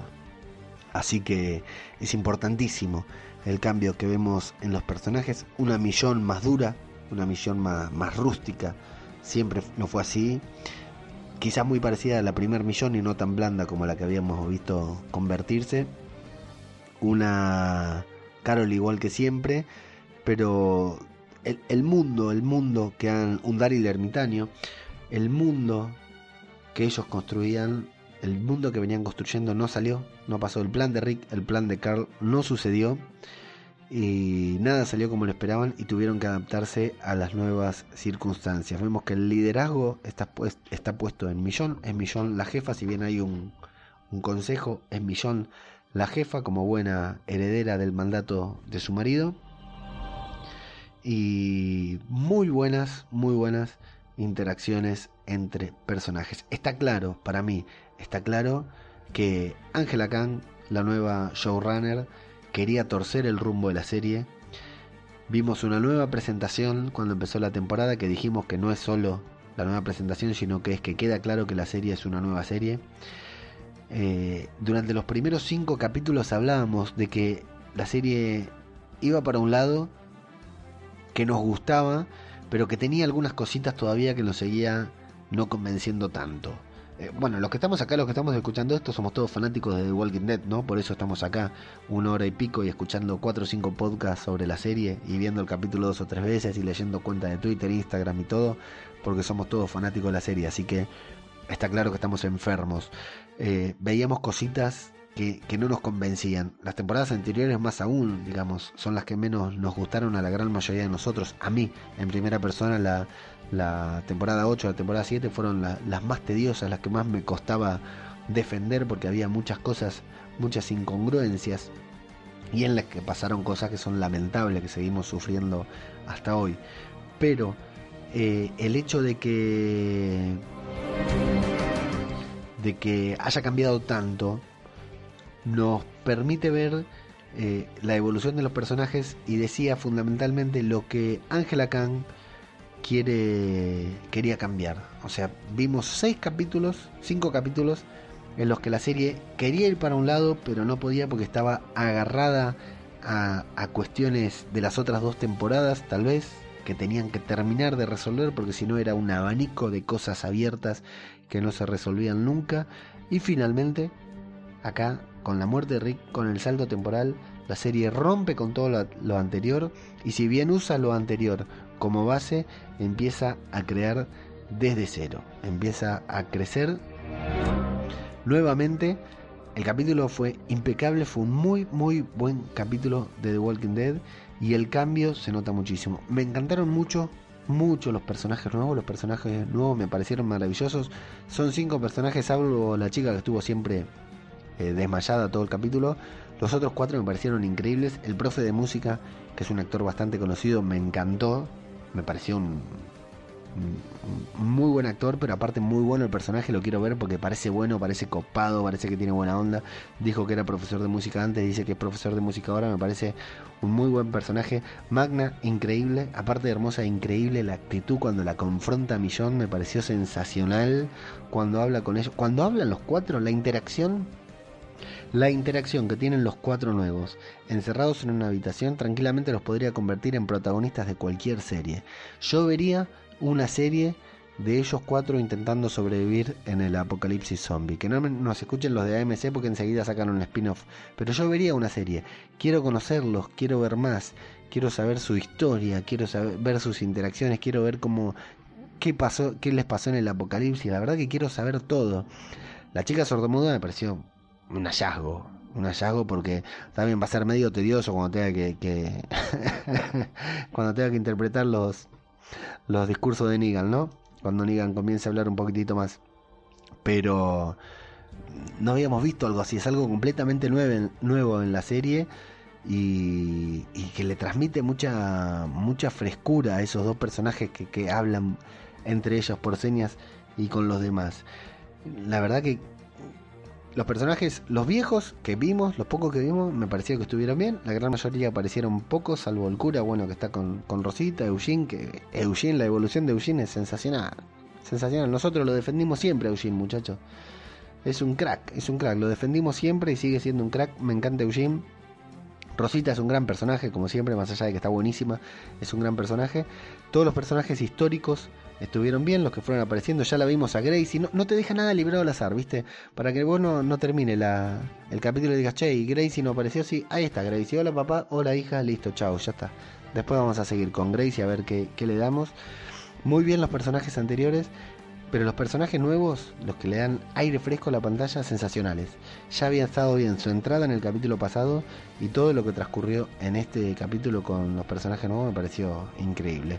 Y el reino, que siempre fue medio una cagada, que nunca nos gustó mucho. Ezequiel a mí me gusta su personaje, me gusta lo que transmite, pero es un personaje pesado, evidentemente. El Henry adolescente me parece genial. Y bueno, Plisken de Aquí huele a muerte tiene algunas teorías para con Henry. Escúchenlo a él que eh, le va a contar sus teorías que parecen muy, muy creíbles. Lo que Plisken cree que la serie tiene preparado para él. Negan, lo vimos a Negan, poquito nuevamente, lo vimos bien, lo vimos en algo que parece ser habitual, ahí conversando con Judith. Evidentemente ellos dos van a tener un vínculo, van a tener el importante vínculo que no los dejaron tener en la serie a Negan y a Carl y que sabemos que tienen en los cómics. Evidentemente es normal que Judith vaya y se siente ahí a hablar con Negan, así que el Negan, si es la única, recuerden en la temporada, en el capítulo pasado, estaba desesperado porque alguien le hable. Imagínense lo que la debe apreciar a Judith que va a pasarse tiempo ahí conversando con él y dándole charla. Y aparte fíjense cómo se pone Negan cuando Judith se para y se va. Está bueno eh, esa interacción entre Negan y Judith que seguramente las vamos a ver cada vez más. Tenemos la sorpresa del hijo de Rick. Decíamos de las diferencias del cómic, ¿no? En el cómic Carl vive y es casi protagonista, en el cómic Judith muere en la prisión y acá Carl está muerto y Judith está viva, los cambios con el cómic, las diferencias con el cómic, bueno, este hijo de Rick no existe en el cómic, no se esboza, así que eh, bombazo el hijo de, de Millón, la verdad que sorprendente, nos tiene a todos muy sorprendidos, así que vamos a ver qué pasa con el hijo de Millón y de Rick. Hay teorías que vamos a comentar ahora, después de la canción, en nuestra parte que tiene solamente spoilers. Y de lo que hay- hablemos de lo que hay que hablar, de la Judith Grimes, la Judith de la gente, un personaje maravilloso, un personaje increíble, sin abusarse, sin abusarse porque está bien, no se pueden abusar porque es una nena de 6 años que no, no puede tener grandes dotes de actuación porque tiene solamente de 6 años.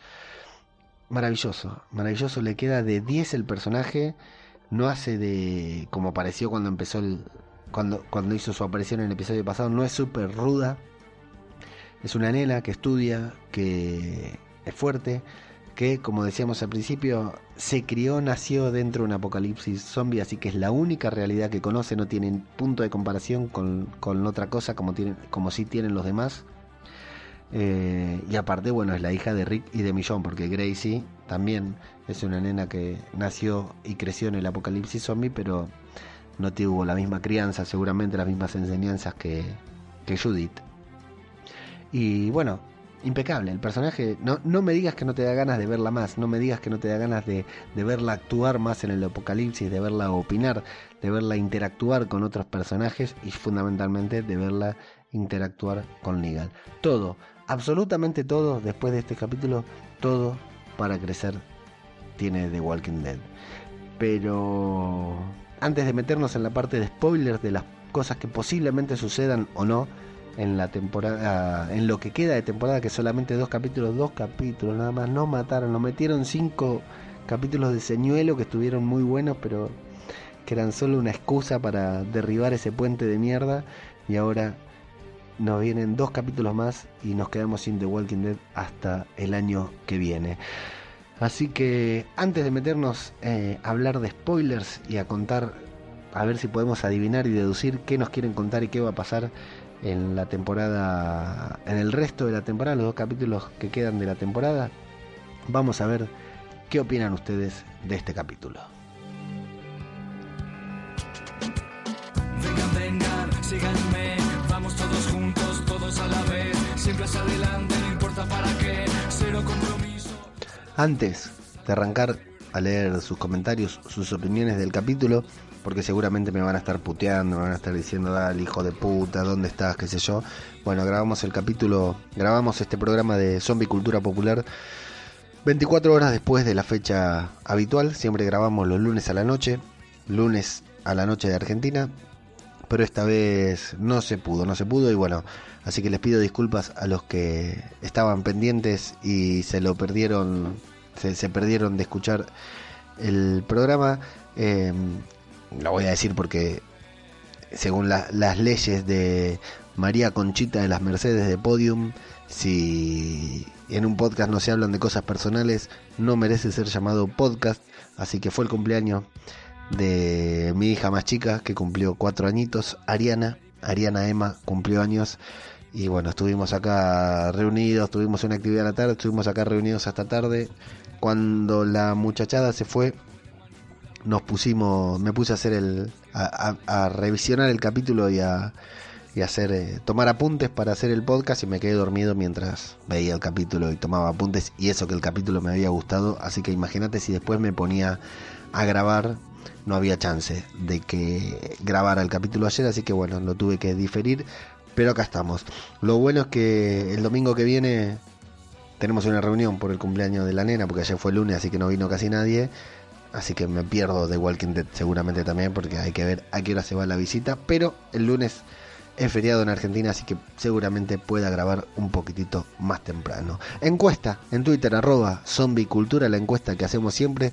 Le preguntamos sin spoilers, ¿qué te pareció el nuevo episodio de Walking Dead? Cuatro opciones. Me sorprendió lo que esperaba, me aburrió, no había terminado, era la cuarta opción. Claro, después de la muerte de Rick probablemente muchos sepan. Tuve un amigo, un amigo me mandó un WhatsApp, me dice, che, lean, vi el capítulo de Walking Dead en el que muere Rick, la verdad que me pareció una cagada, qué sé yo, viste. Yo digo, bueno, sí, a mí me gustó, y bueno, yo por ahí porque lo vi fuera de contexto, hacía rato, esta temporada no había visto ningún capítulo este muchacho, vio ese, solamente ese capítulo. Le digo, perdóname, le digo, pero ¿sabes que Rick no murió, no? Uh, no, no sabía nada. Así que no sé, se ve que apagó la tele después de la explosión del puente, un pelotudo, un pelotudo. Así que bueno, puede haber mucha gente que, se, que crea que The Walking Dead terminó.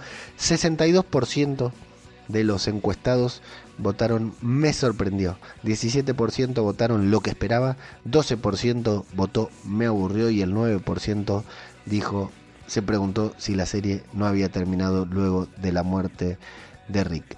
Pirastec, arroba Pirastec nos pregunta ahí luego de la encuesta, dice, ¿escuché bien al final? Sí, Pirastec, escuchaste bien. Si no querés saber, después de la canción, apaga el podcast. Si querés saber un poquitito más, seguí escuchando hasta el final de la canción.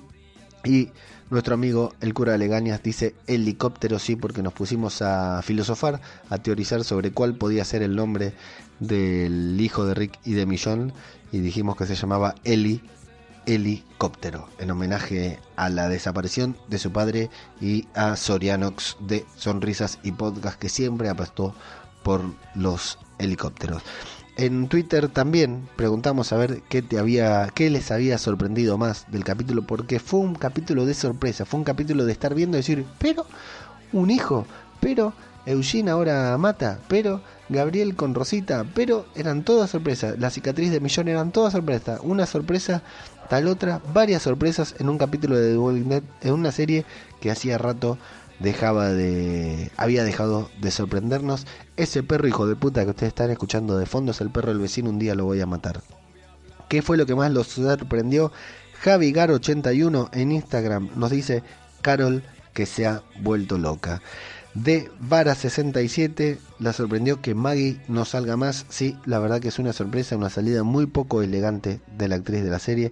Y el cantabrón que está en nuestro grupo de Telegram. Recuerden que si quieren hablar con nosotros sobre The Walking Dead, sin spoilers o con spoilers, como quieran. Tenemos dos grupos.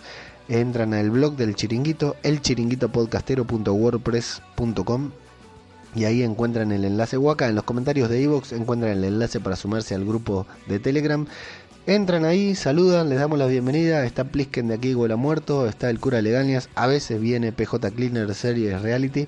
Somos varios los que estamos ahí. Está Soriano también. Y hablamos mucho todo el tiempo sobre The Walking Dead. Seguimos teorizando. Lo mismo que hacemos acá en el podcast, pero seguimos teorizando. El cantabrón que está en nuestro grupo de Telegram lo sorprendió que Eugene fuera un experto en matar zombies. Sí, lo que dije yo, ¿viste? También nos sorprendió la nueva actitud de Eugene después de seis años de Apocalipsis Zombie y sin Rick Grimes.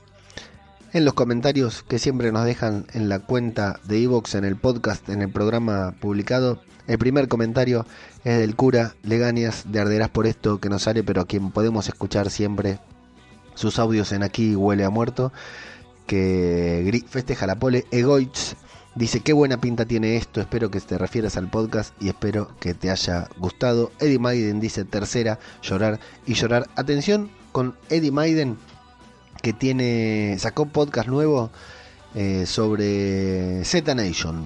No sé si la ven, yo vi el primer capítulo, no me gustó, no la vi más, pero si les gustan los zombies tanto como a nosotros y miran Z Nation, Z Nation, eh, suscríbanse al podcast de Eddie Maiden que se llama Destripando Z Nation y está muy bien, muy bueno. Hasta ahora tuvo la presentación solamente, está muy bueno lo que va narrando y yo creo que la voy a voy a seguir la serie a través de tu podcast, Eddie Maiden.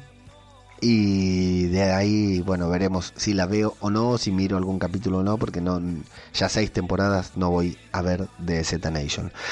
Vuelve Eddie Maiden luego de escuchar el podcast para contestar, para comentar, dice, Hola Leo, ahora sí hablando en serio, se le ha ido de las manos a MC esto.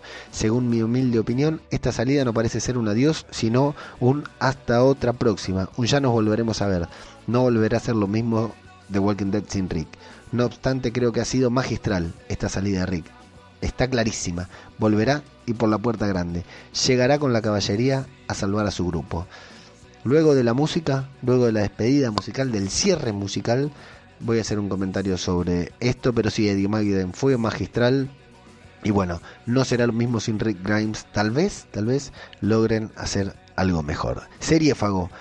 Pues no me ha emocionado con la muerte, como con la muerte de Carl. Recuerdo que a Seriéfago lo trataron de blandito en la tertulia zombie, por eso ahora se hace el duro. No me ha emocionado como la muerte de Carl. Para mí ha faltado algo y eso que yo soy de lágrima fácil, lo sabemos, Seriéfago. Me ha parecido más interesante la historia de Negan. Espero con ganas ver cómo sigue ahora la H, porque ahora sí que han que se han desvinculado completamente del cómic. La H acá le decimos a una banda de heavy metal eh, hermética, serie Fago, no sé qué será la H. Bueno, quiere saber cómo sigue la serie, porque sí que se han desvinculado completamente del cómic. Sí, en algún aspecto sí, pero en otro aspecto siguen fiel y parece que van a seguir bien fiel al cómic en algunos puntos y con algunas tramas. Vienen eh, firme junto al firme junto al pueblo. Van a seguir fiel al cómic en cuanto a tramas, no necesariamente en personajes, porque Ricky y Carl ya están muertos. Pero sí las tramas parece que las van, que van a cumplir muchas de esas tramas. La presa será qué personajes eh, cumplen cada rol. Tenemos un anónimo. ¿Qué capítulo? De los mejores sin duda. Si tenía que irse Rick, le han hecho un capítulo por todo lo grande. Así sí, AMC. Así sí. Se hacen las cosas. Muy bien, anónimo. Me gusta, me gusta. Cristina Albalá dice, para mí ha sido un capitulazo. Me pasa como a ti. Rick vive, así que estoy feliz. Team Rick, yo compro y me gusta Judith. Como siempre, es un placer escucharte. Gracias por el trabajo. Gracias a vos, Cristina, por escuchar todo esto. José Chapardi dice, sin desperdicio, me iba a despedir de la serie en este capítulo, pero me han superado. Nunca pensé que me dejarían con tantas ganas de ver el próximo capítulo. Hasta la Judith grande tiene gracia. Los chicos nuevos que aparecen en el último minuto, etcétera, etcétera.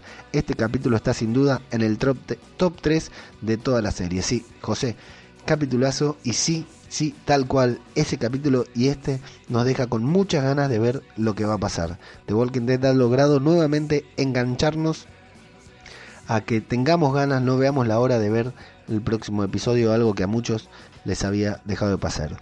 Rock and Roll Radio dice, te comenté este episodio en los comentarios del anterior y justo colgaste este podcast, así que llegué tarde.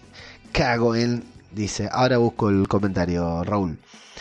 Eh, recuerden, Raúl de Rock and Roll Radio, tu radio rock, un podcast sobre un podcast de, de, música muy bueno. Samu dice, estoy convencido que si Rick hubiera muerto de verdad, si hubiera aparecido Carl y Lori, hubiera sido al final como si se va muriendo poco a poco. Y al final en el cielo americano que tienen allí los evangélicos, lo reciben con los brazos abiertos, pero desde el principio con los cuervos helicópteros, con los ya te dicen que no va a morir. Sí, estaba claro. Igual, Samu, no te hagas mucho problema porque si bien el capítulo fue evidente, eh, se había filtrado por todos lados el tema. Buenísimo si no lo leíste, pero sí, sí, estaba clarito que Rick no moría. Hubiera sido hermoso ver todo el capítulo creyendo que Rick podía llegar a morir. Alberti Olmo Costilla dice, para mí capitulazo, de los que hace tiempo no teníamos. Ah, completamente de acuerdo, Alberti. Rick se ha ido por todo lo alto y con ganas de ver cómo lo ha afrontado el grupo. Y con ganas también de ver el grupo nuevo. Muy buen podcast para los amantes de The Walking Dead. Un saludo, un saludo para vos, querido Alberti. José Chapardi vuelve y dice, cuando la chica apareció disparando, me temí que se presentara Judith. Sin embargo, como dije antes y repito para contestarte, tiene buena pinta el personaje. No lo sé, todavía estoy con buen sabor. Con buen sabor de boca, promete. Ya veremos con más cabeza fría. Sí, era, era un riesgo ver a Judith. La verdad que era complicado poner a una actriz a, a tomar un papel tan importante, reemplazar un personaje que no era nada, Judith, que era un muñeco, era un adorno, estaba ahí, no sabíamos para qué. Si ustedes escuchan podcast de acá, es el mío. Eh, aquí huele muerto, arderás por esto. La tertulia zombie, el podcast de la constante. Eh, todos decíamos, ¿para qué mierda pusieron a Judith acá? Cuando apareció Gracie decía, ya se les complica con una nena, ahora tienen que poner una segunda nena. La verdad que es una pavada. Cuando apareció Henry también decíamos, otro chico en el apocalipsis, ¿para qué? Que les complican las tramas, después las hacen menos creíbles. Bueno, era muy complicado agarrar ese cero a la izquierda que fue Judith durante siempre, ese, ese palo en el orto que tuvimos siempre con Judith porque no la podíamos ubicar en ningún lugar. Era muy difícil agarrarla y convertirla en el personaje estrella de la serie. Muy difícil, de la nada, convertirla en el personaje estrella de la serie sin periodo de adaptación, sin haberla visto crecer como vimos crecer, por ejemplo, a Carl. Muy difícil, imposible, y lo han hecho muy bien. Lo han hecho muy bien. Voy a nombrar a Angela Kang, pero me estoy parando para nombrarla. Eh, la verdad que lo han hecho muy bien y, sí, y, y, está muy bien creado el personaje. Si pensamos un segundito, me detengo a hacer una reflexión que, que, que me perdí antes, me olvidé de hacer antes. Si pensamos un segundito, a Judith la creímos muerta, bueno, primero que nació en un apocalipsis zombie, un parto muy lejos de ser un parto normal, el que tuvo. Eh, la creímos muerta en la prisión, que, nos hicieron creer y se creyeron ellos que los caminantes se la habían comido. La creímos muerta cuando Lizzie la estaba cuidando y estaba a punto de matarla en ese excelente capítulo de Carol y Tyrese con las dos nenas. Estuvo a punto de morir cuando el de Terminus la tenía ahí y amenazó con romperle el cuello. La cantidad de veces que la vida de esa chica estuvo a punto de, terminar de manera dramática, sin contar las veces naturales, ¿no? Que puede haber sido que haya estado enferma, fiebre o lo que fuera, fueron incontables, innumerables la cantidad de veces que su vida estuvo en peligro. Sin embargo, ahí está. Sobrevive al apocalipsis zombie, lo conoce desde que nació y sin duda va a ser la persona más apta en todo el mundo para sobrevivir a esta plaga. Su personaje promete mucho y la, la- las cosas que nos pueden contar a través de Judith, eh, Carol y Daryl renovaron contrato por tres años.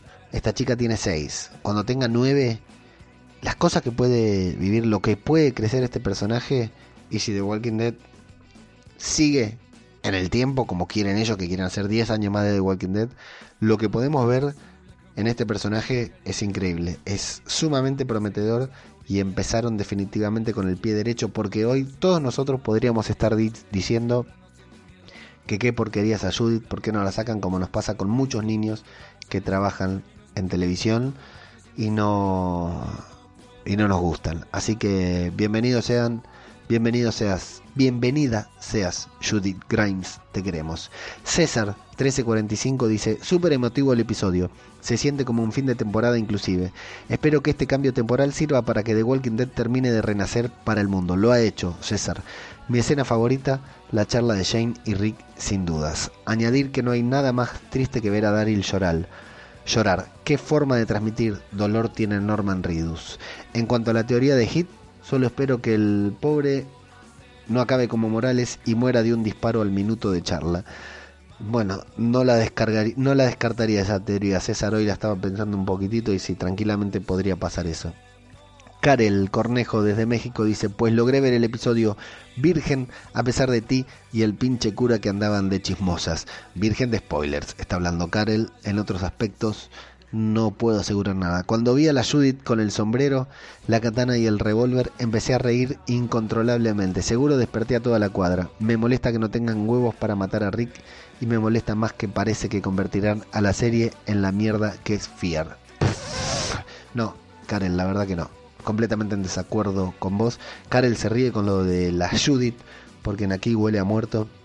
Lo dijeron como una teoría loca y lo terminaron confirmando y dijeron que iban a hacer eh, un salto temporal para que Judith reemplace a Carl. Y bueno, apareció con el sombrero, todo. La verdad que fue increíble. Yo cuando lo vi también me emocioné, me puse contento y al mismo tiempo me reía pensando en Plisken y, y Garrapato. Cornejo75 dice: Gran Rick, capítulo a la altura de Infinity War. ¡Ey! Buena comparación, Cornejo. Capítulo a la altura de Infinity War, salvando las distancias. Me refiero a la estructuración del episodio y final en el puente donde confluyen todos los personajes. Creo que estoy de- delirando, pero por si acaso lo escribo. Grande Leo, grande Cornejo. No sé si lo sabés, pero tenemos en Radio de Babel un podcast sobre Marvel. Buscalo en www.radiodebabel.com. Triple A nos dice, sentimientos encontrados. Me alegra que Rick siga vivo. Me apena saber que no lo volveré a ver en la serie. Lo intento compensar con el hecho de que podré seguir sus aventuras en las películas. La serie me encanta. Quiero saber cómo sigue la historia con el resto de supervivientes. Cómo se defiende Judith en este mundo. El único que conoce, pero sin dudas me faltará algo. Me faltará Rick Grimes. Un buen capítulo, un fantástico podcast. Sí, triple A, 100% de acuerdo con lo que vos decís. Eh, a Rick Grimes lo vamos a encargar en eh, extrañar siempre porque fue un personaje increíble. Pero si atendemos a este capítulo, no se lo extrañó. Estuvo presente, claro, su presencia se sintió. Pero no lo extrañamos, ¿eh? Estuvo bien hecho el capítulo. Fíjense que no faltó Rick. Y tampoco estuvo Daryl en pantalla. Ni Maggie, como ya dijimos. Fue un capítulo con millón y muchos personajes nuevos. Negan no estuvo mucho. Y sin embargo, el capítulo, en el capítulo no extrañamos a Rick. Fue un muy buen capítulo, lo están haciendo muy bien. Sorianox de Sonrisas y Podcast me ha gustado mucho. Casi todos han cambiado menos Daryl y Ezequiel, o sea, los guarros. Rosita está tremenda. ¿Qué tendrá el cura que está hecho un playboy? ¿Será la tercera pierna? Mucho ojo al cambio de la reina Carol Targaryen y, la, y a la trenza de Eugene. Está claro que la jefa de Hilltop es Jesús, dice Soriano. Saludos, saludos para vos, Soriano. Y Dani López, 99, dice, cambiamos del cura Legañas al cura Facker. Terrible el cura, eh, con todo ahí el cura encima. La rosita está buenísima. Rock and Radio vuelve y dice, buenas Leo, he de decir que me ha gustado este nuevo comienzo. La nueva actitud de Eugene con su trenza Arapajo, no tengo idea qué es Raúl. Carol en su línea destroyer con sus greñas a lo Rosendo. El cura más fucker que nunca. La nueva rubia, como tú dijiste, de toma pan y moja. El pequeño vástago mulato de Rick Negan y su rapado recibiendo sascas de Judith. Pero lo que me ha dejado más flipado han sido las, las Walkers hablando entre ellos, comentando la jugada. Acojonante, tiene muy buena pinta. Deseando irte, dice que se duche ya el puto Daryl, por favor. Bueno, se bañó al principio del capítulo, estaba metido en un agua contaminada hasta la cintura. Cristina Albalá vuelve también para comentar este capítulo, el actual. Me ha gustado mucho el reinicio. Con muchas ganas de saber qué ha pasado en este tiempo. La cicatriz de Millón, la caída del reino, esa desconfianza extra para aceptar la caída del santuario, debe decir Cristina. Esa desconfianza extra para aceptar a gente y el comentario de Carol a Ezequiel. Con muchas ganas de escucharte. Saludos, saludos Cristina. El Jack. Muy buenas Leo. A ver si ahora también la critican a la serie. Están haciendo un giro bestial e impresionante. The Walking Dead es y será la mejor serie emitida en TV. A mí me tiene loco desde el principio y sé que a ti también. Nos dice así y dice, bueno, muchas gracias. El Jack y el cura Leganeas, el último comentario de la noche, dice, ilusionante, no puedo poner ni una pega. Bueno, sí, estoy cansado de la ya reincidente manía de Carol como abuelita desvalida y luego reaccionar como una psicópata. Carol, muérete. Espero que nos cuenten en algún momento qué pasó en estos seis años. Hay cosas muy intrigantes. Saludos, saludos para vos, cura Leganias. Eh, bueno, lo de Carol es una estrategia, es su forma de vivir, es lo que le sale bien, lo que hizo bien siempre con su marido y lo siguió haciendo durante el apocalipsis con cualquiera que se le cruzó. Así que a lo de Carol no hay muchas pegas que ponerle. Cuidado, cura, porque te van a ir a buscar los carolistas y te van a prender fuego. Gran escena, la de Carol. De hecho, la canción del final va a estar dedicada a ella. Amigos, no queda mucho más, no queda mucho más, más que escuchar una bonita canción que nos despide recordando a estos salvadores que han fallecido víctima de la ira Dracaris de Carol vuelve Game of Thrones, muchachos, el 4, en, abril, ya está confirmado el mes, ¿eh? no sé si lo miran, pero bueno, ahí estaremos también nosotros. Y gran capítulo de Walking Dead y con muchas ganas de ver el capítulo que sigue. Esto es Zombie, Cultura Popular, otro podcast sobre The Walking Dead. Recuerden que después de la canción hablamos con spoiler. Muchas gracias y hasta la próxima.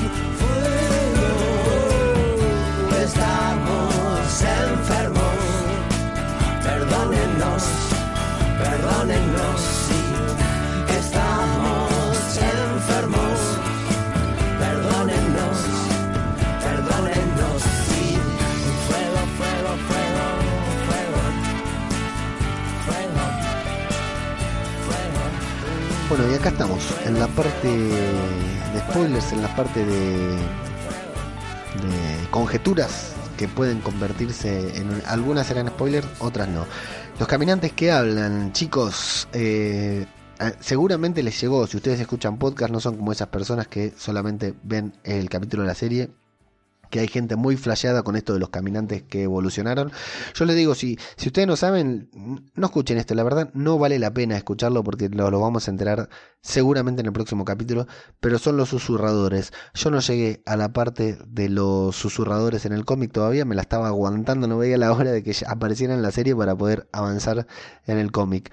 Eh, pero bueno, no son caminantes evolucionados, sino que va por ahí la serie, por eso los caminantes cambian de, de recorrido, por eso los ven a donde se escapan y no los pueden perder, etcétera.